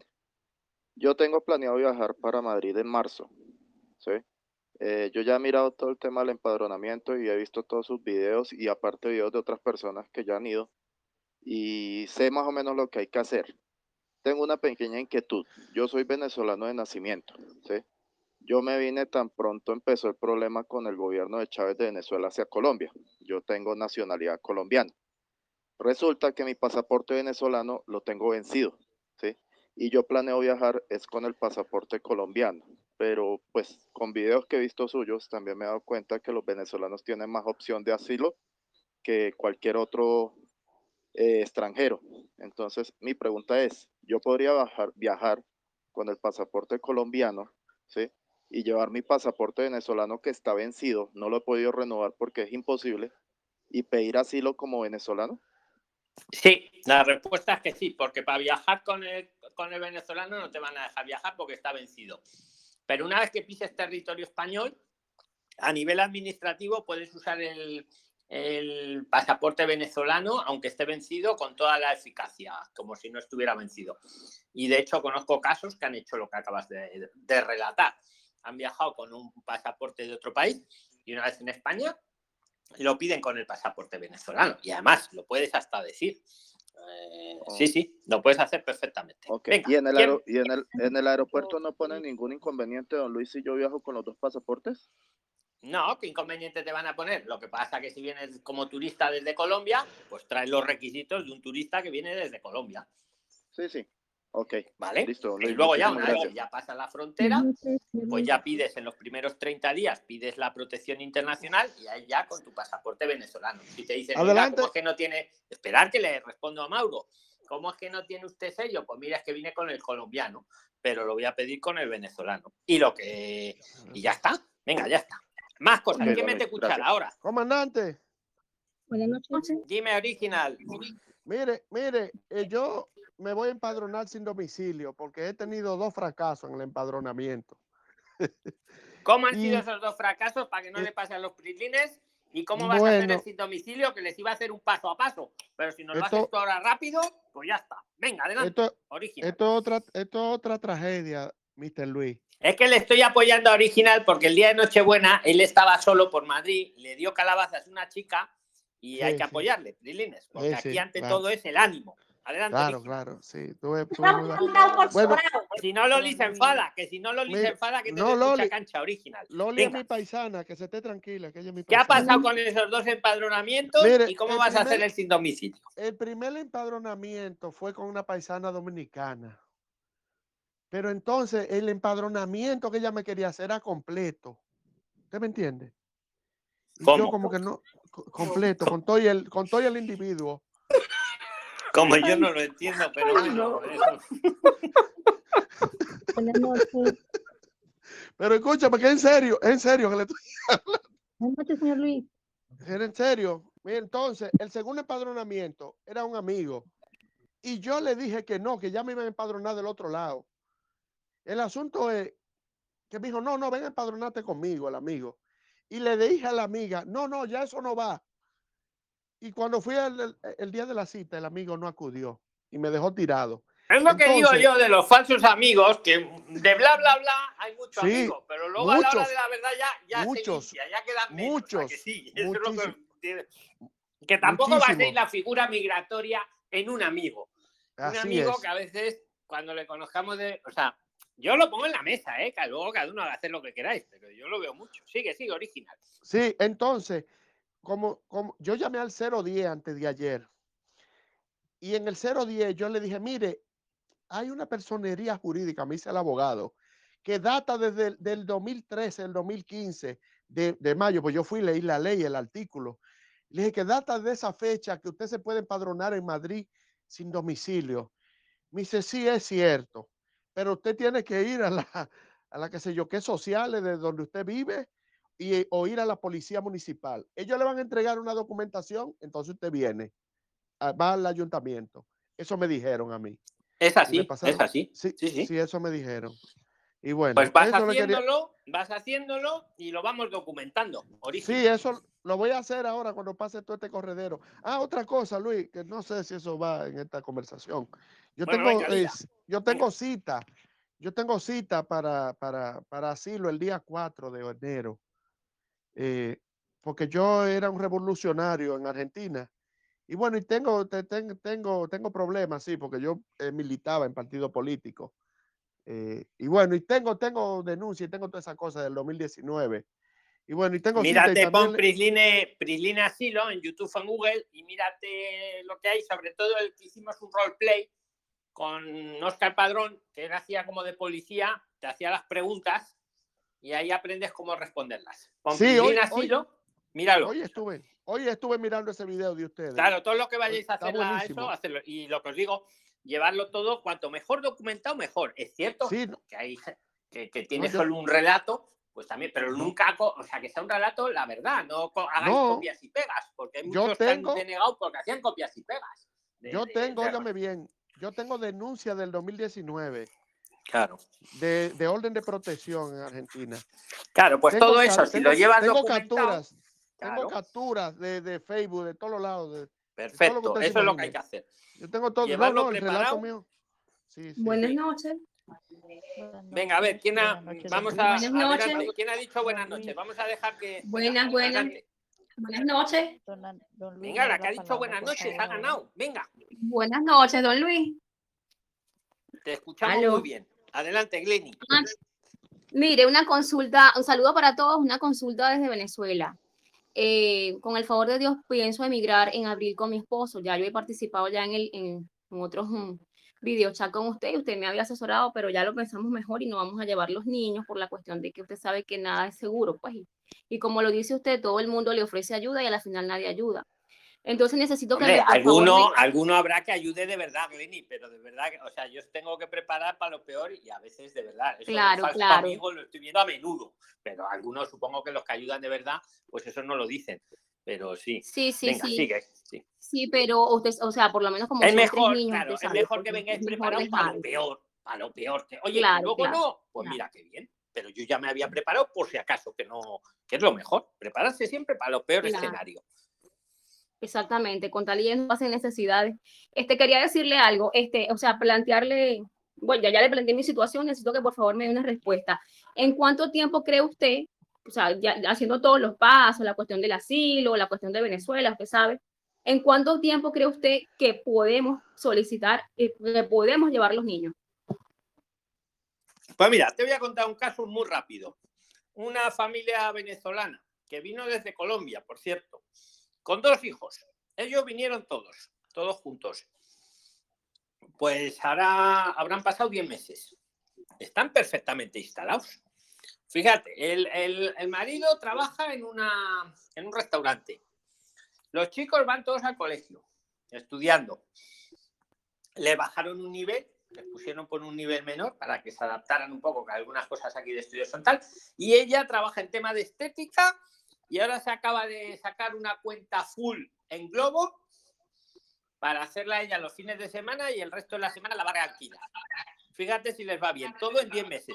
Y viven en una casa ellos solos, en Móstoles, que primero tenía, me acuerdo que tenía alquiladas dos habitaciones y ahora ya, mm, bueno, pues no sé qué pasó con la, con la que se lo alquilaba, no sé qué. Total, que al final se buscaron una casa entera. Han tardado 10 meses, pero están bien desde antes. No les ha faltado nada, nada nunca, ¿eh? Sí, Pero sí, vamos, gracias a Dios. Pues, lo pongo en la como, mesa. como usted dice, hay cada experiencia, no todos nos va, nos va Claro, bien, no todos nos va mal. exacto, exacto, Glenny. Es que Sí, sí, cada pero- caso es un mundo. Cada caso es un mundo. Sí, sí, sí. Claro, pero, el Pero- punto es ese, pues no arriesgar a los niños porque no sabemos, pues. Entonces mi pregunta era esa, saber en cuánto tiempo cree usted, según su experiencia en caso, en, en, en cuentos, pues, Hombre, mira, vamos aquí a verlo desde otro enfoque. Siendo venezolanos, pedís protección internacional, sabéis que a los seis meses sí o sí vais a poder trabajar en A. Entonces vamos a poner como esa seis meses. Porque en seis meses la, que hagáis la protección internacional ya os va a permitir trabajar. Y eso os amplía mucho el rango. Yo pondría unos seis meses. Hombre, lo de traer o no traer a los niños es una decisión, como todo, personal. Depende de con quién los podáis dejar, no los podáis dejar. Depende y cada caso es un mundo también, ¿vale? Sí, claro, Pero- claro. Y de la edad de los niños. ¿Qué edades tienen, Lenny, más o menos? Tus niños. 10, 12 y 14. Claro. Pues lo tienes que Ponte seis meses. Seis meses mínimo, yo creo. Seis meses mínimo. O sea, yo. su entrada legalmente allá sería, ¿usted cree que ya en menos de un año estén allá? Legalmente, pues. No, legalmente, a ver, aquí estáis todos legales, excepto los delincuentes, todos estáis legales, sería irregular. Pero a ver, si tú vienes de turista y pides protección internacional porque crees que la meditas, pues también está regular, está regular. Y tus niños cuando vengan. Buenas noches, don, Luis. Hola, buenas noches. Ok, ok, Venga, perfecto. AJM, Sí, sí. AJMM es el que mejor se te ha escuchado. Adelante. Glenny, seguimos para adelante. Venga. AJ, AJ, venga, un abrazo. Tengo una pregunta. Luego que tú terminas tu, tu algún tipo de estudio de cuarto nivel, sea un máster o más, y te dan una visa de búsqueda de empleo, pero en esa visa de búsqueda de empleo no encuentras ningún empleo, ¿qué puedes hacer para quedarte legal y poder tener una visa para poder trabajar? Buena pregunta, pero es que si en un año, joder, no me encuentras trabajo a JMM, mm, aunque también hay que recordar que en este Lo, caso lo- que lo encontrar... lo- lo Sí, que pasa también es que con la visa de empleo te dicen que tienes que tener, te dan un contrato y luego metes a esa extranjería y pues en dos meses se resuelve. Entonces ninguna empresa va a querer esperar a un trabajador dos meses para recién contratarlo. No, pero creo recordar que es silencio positivo administrativo y son 20 días, ¿eh? si no me falla la memoria, lo digo entrecomillado, ¿vale? Para los puristas. Eh, no, no, pero claro, tienes que meter para luego una, una, una visa para residencia por cuenta, pro- por cuenta ajena, creo. Pero que en ese caso, en el caso que tú estás planteando que te acabas el máster, te vienes un año para buscar trabajo, que lo hay, es una residencia ya, ahí si lo encuentras el trabajo, mm, para darte el ok, la administración tiene 20 días, no dos meses. Y además de eso, si en 20 días la administración no te ha resuelto, es que sí, es que te ha dado el ok. O sea, que eso de los dos meses, no, son 20 días. Claro, pero, pero para todo también te piden muchos papeles de la empresa y entonces, imagínate, son No, 20 días. lo único que te Tienes- piden que sea una empresa solvente. eh, a ver, que no vale que sea una empresa que tiene deudas con, con- con el Estado. Y mira, lo que sí veo yo más ahí es que la empresa tiene que ser, eh, si tú vienes con una residencia para búsqueda de empleo, porque has acabado un nivel 6 o superior, tiene que ser un empleo relacionado con eso que has estudiado. Ahí no te vale, pues voy a, a trabajar en lo que sea, no. Ahí Claro. tiene que ser, tienes que buscar un trabajo que tiene de acuerdo con lo que tú has estudiado. El tema burocrático lo veo ridículo. O sea, es una cosa que se hace telemático, que tarda 20 días y si no responden 20 días, que 20 días son dos semanas, vamos, es que sí. Y la, eh, la burocracia única que le piden que la empresa pues sea solvente, que no sea una empresa de estas que tiene deudas por todos los lados, que contrata Vale, a gente y no la paga y eso. Eso es lo que es. Pero bueno, Exacto, pregunta y- ¿qué pasa si yo voy un año y no encuentro trabajo? Así es. Pues ahí, eh, ahí vamos mal, porque si en un año no hemos encontrado trabajo, se acaba la, se, abaja- se acaba la residencia, se te acabaría, y, y te tocaría otra cosa, buscarte la vida de otra forma, amigo. O sea, claro, que, que No sé si alguien quiere aportar de esto, puede que aporte ahora o calle para siempre. Bueno, yo creo, Luis, que él podría, no estoy segura, yo no sé, vamos a, a- a someterlo a debate, que él antes de, los de los 30 días del vencimiento de la residencia, como está regular, podría optar por otro estudio, para, Buena solo para idea, mantenerse buena idea, regular. buena idea. Sí, sí, la Solo apoyo. para Es mantenerse una idea, eh, siempre estando regular, exa- exactamente, es una idea. Por ejemplo, a JMM. Más cosas, más cosas. ¿Quieres algo más a JMM? Claro, entonces luego Sí, tendría Buenas la, noches. la posibilidad de seguir estudiando, la posibilidad autónomo y la otra, la, la posibilidad de visa por emprendedor, de emprendedor, creo, Claro. ¿no? A ver, JMM. Esa es otra historia. Es que si tú te vienes para buscar, o sea, tú puedes venir para búsqueda de trabajo, pero también puedes venir para emprender. Si piensas que no vas a encontrar trabajo, pídete mejor una para emprender con un proyecto de negocio. Ahí tienes algún preliner que lo ha hecho e incluso te ayuda. Hombre, te cobrará un- una pequeña cosa por la ayuda, pero vamos, simbólica yo creo. Y esa es otra opción. Me vengo un año para emprender en lo que he estudiado. Esa es otra opción, que no la hemos dicho también, Vale, gracias. ¿vale? Que es la misma, también sería residencia, amigo. Señor Vale. Luis, buenas noches. Venga, venga, Eve. Gra- Buenas noches, señor Luis, con todos ustedes también, los presentes. Eh, quería hacer una consulta con respecto a los estudios. Pero eh, saluda también a los miles que nos escuchan luego en Spotify. Eve, sí, también a los de que Spotify. saludado a, a los presentes y a mí, y a, los, a la audiencia posterior también. ¿Vale? Sí, señor Luis, muchas gracias a usted adelante. Por ¿Dónde, la ayuda dónde que te encuentras? ¿Dónde te en, encuentras? en Perú, señor Luis. Adelante. Eh, mi consulta es, eh, uno puede llevar los estudios y para poder tener lo que es la, de- el permiso de estudios, eh, tiene que ser un estudio de más de seis meses. ¿Esos estudios pueden ser eh, online también o tiene que ser necesariamente presenciales? Muy buena Gracias. pregunta, porque según la ley tienen que ser presenciales. A ver, pueden ser de cuatro meses, de cinco meses o de más de seis meses, que es lo que tú has dicho, porque si es de más de seis meses puedes trabajar. La ley dice que tienen que ser presenciales. En la práctica, y os lo pongo en la mesa, eh, la mayoría de las academias con esto del bicho, las que no se habían actualizado, pues han actualizado y te están ofreciendo a todos, a casi todos, la modalidad online y la modalidad presencial. Yo pienso que es que en el siglo XXI ir todos los días a escuchar físicamente a un señor cuando existen las herramientas como Zoom, etcétera, pero seguimos con la ley. La ley dice que tiene que ser presencial. En la práctica yo estoy viendo, y no voy a decir nombres, pero yo estoy viendo que, casi todo el que viene a presencial en la práctica lo hace online. Ojo, en la práctica. Luego yo creo que no se lo dicen a nadie. Luego mm, te ponen, sí, la- para la renovación te piden que hayas aprobado el curso. Las academias están poniendo, pues lo ha superado y se lo están renovando. Os lo pongo en la mesa. Pero oficialmente tiene que ser presencial, no vale online. En la práctica muchos lo están haciendo online. Y como no te ponen un policía detrás, a ver si vas todos los días a clase, y lo que cuenta es que luego el centro de estudios diga que lo has superado, para el año siguiente renovártelo para otro año, en eso o en otra cosa. Yo a veces lo veo un poco injusto, porque yo tengo una academia online y no hago otra cosa que deciros, no, cursos de Prisline no valen para venir, para visa no valen, para estancia no valen, pero luego veo que todas las demás academias eh, lo tienen físico, pues luego lo hacen online. Pero bueno, como lo has preguntado, yo te doy mi opinión. ¿Algo más de este tema, amiga? Don Luis, buenas noches. Desde luego, como le pongas, escucha, como en el visado en la estancia, le pongas que va a ser online, te van a decir que no.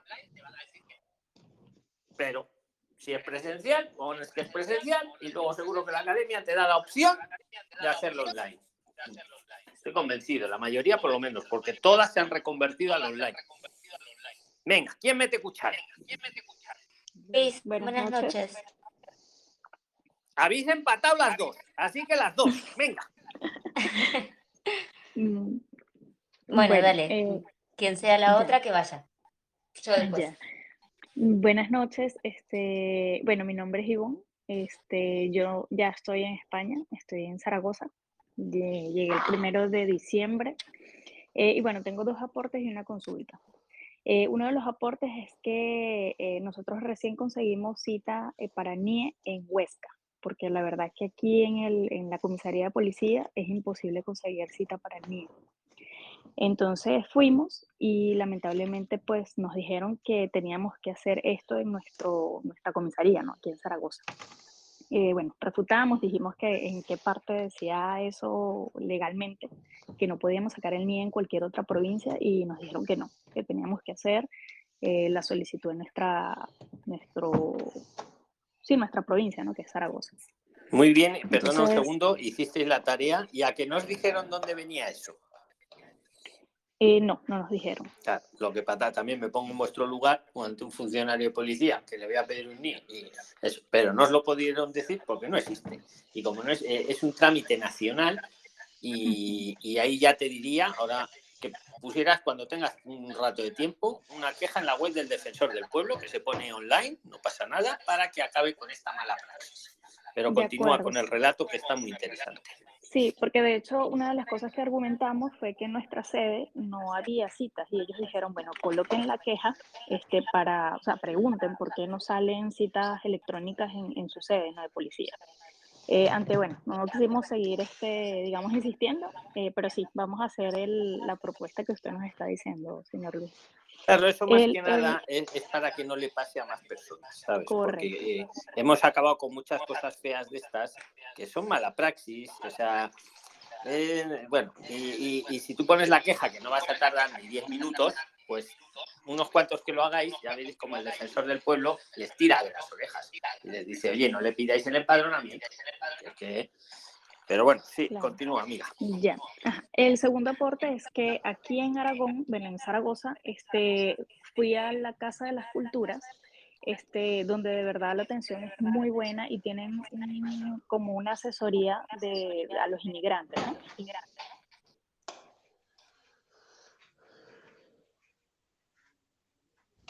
Sigue, sigue, usted silenciado. Cachi, La más la he silenciado. Espera. Es que eh, había un ruido. Tenéis que tener el micro, los que no estéis hablando, cerrado, porque si no se reporte. ¿Quién era la que estaba hablando? Que ya me he liado. Que hable Yo. la que estaba. Yo. Vale, Hola. pues sigue, sigue. Perdóname que te he silenciado sin querer, los demás con el micro cerrado. Continúa con la. Casa de Cultura. Sí. Ok, entonces este, allí, bueno, participé en una charla de asilo y de verdad, bueno, dieron una charla bastante completa y lo que rescato de, más, que nada de la conversación es que acá en Aragón, eh, una vez que tú vas a la primera cita, este, para hacer recién el manifiesto de que quieres hacer, irte por la parte de asilo, eh, te dan la hojita, con eso ya tú puedes optar a una, bueno, esto, ojo, que es para las personas que realmente lo necesiten, o sea, usemos esta, esta ayuda con conciencia. Eh, las personas podrían hacer eh, una ayuda a un programa, o sea, podrían solicitar la ayuda a un programa donde te ofrecen este pisos, ¿no? O sea, pisos que son Te voy a contar lo que le ha pasado a un prisoner de Venezuela, ingeniero, Ya. que solicitó una ayuda de esas, lleva un año y medio en España y no le dejan moverse. Le dicen, se le mandan a un punto de España, porque te van a mandar a algún punto de España, eso sí, te dan un piso, lo compartes con otra gente y te dan unos vales para el supermercado. Este es un ingeniero de unos 35 40 años, válido para trabajar. Bueno, pues, pues le han cambiado la cabeza, ¿eh? Prácticamente, o sea, pidiendo ayuda. Yo le digo, mira, ya ay, tú, tú ahí te has metido, ahora sales tú de ahí. Digo, si tienes narices, te vienes a Madrid y te pones a trabajar. Y si no, pues ahí te quedas. O sea, cuidado con eso, que muchas de estas ONGs, yo entiendo que tienen que existir, porque hay gente que de verdad hay que ayudarla. Pero eso de pedirlo por deporte, cuidado, porque acabas siendo un desgraciado en la vida. Te tienen Sí. mantenido ahí viendo series Sí. y, y una persona que podía estar ganando 30.000 euros al año de ingeniero, que anda que no hay trabajo en Madrid de eso, no le dejan. Porque le dicen, como vayas a la entrevista, te quitamos ya todo. Y el hombre tiene miedo y ahí se queda quieto. Claro, eso en un entorno de todos igual.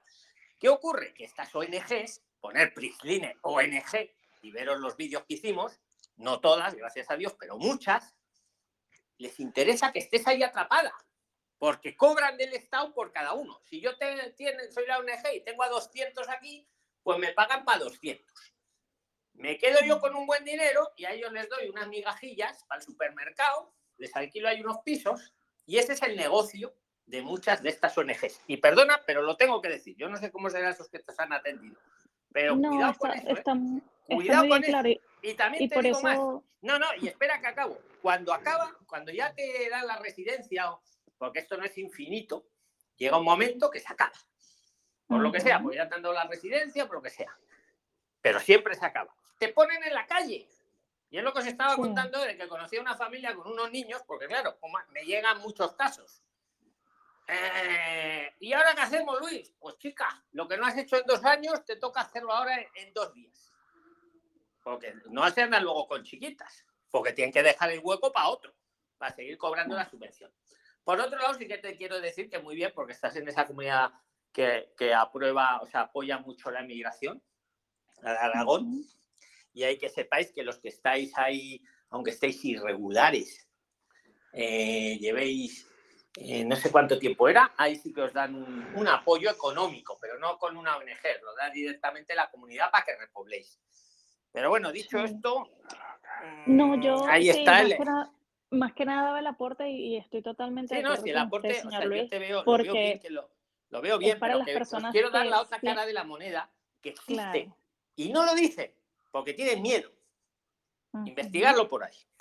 O, Ya. o- o- Sí, lo digo para las personas que están muy, muy urgidas. De hecho, pues, o sea, yo felizmente tengo a mi madre acá en España. Pero es que a mí puedo me con gustan los que me ayudan a encontrar trabajo, los que me ayudan a espabilarme, entre comillas. No los que me agarran ahí, hombre, secuestrar no secuestran a nadie, pero ya es como una presión psicológica que como vayas a Madrid a hacer entrevistas, no vuelvas.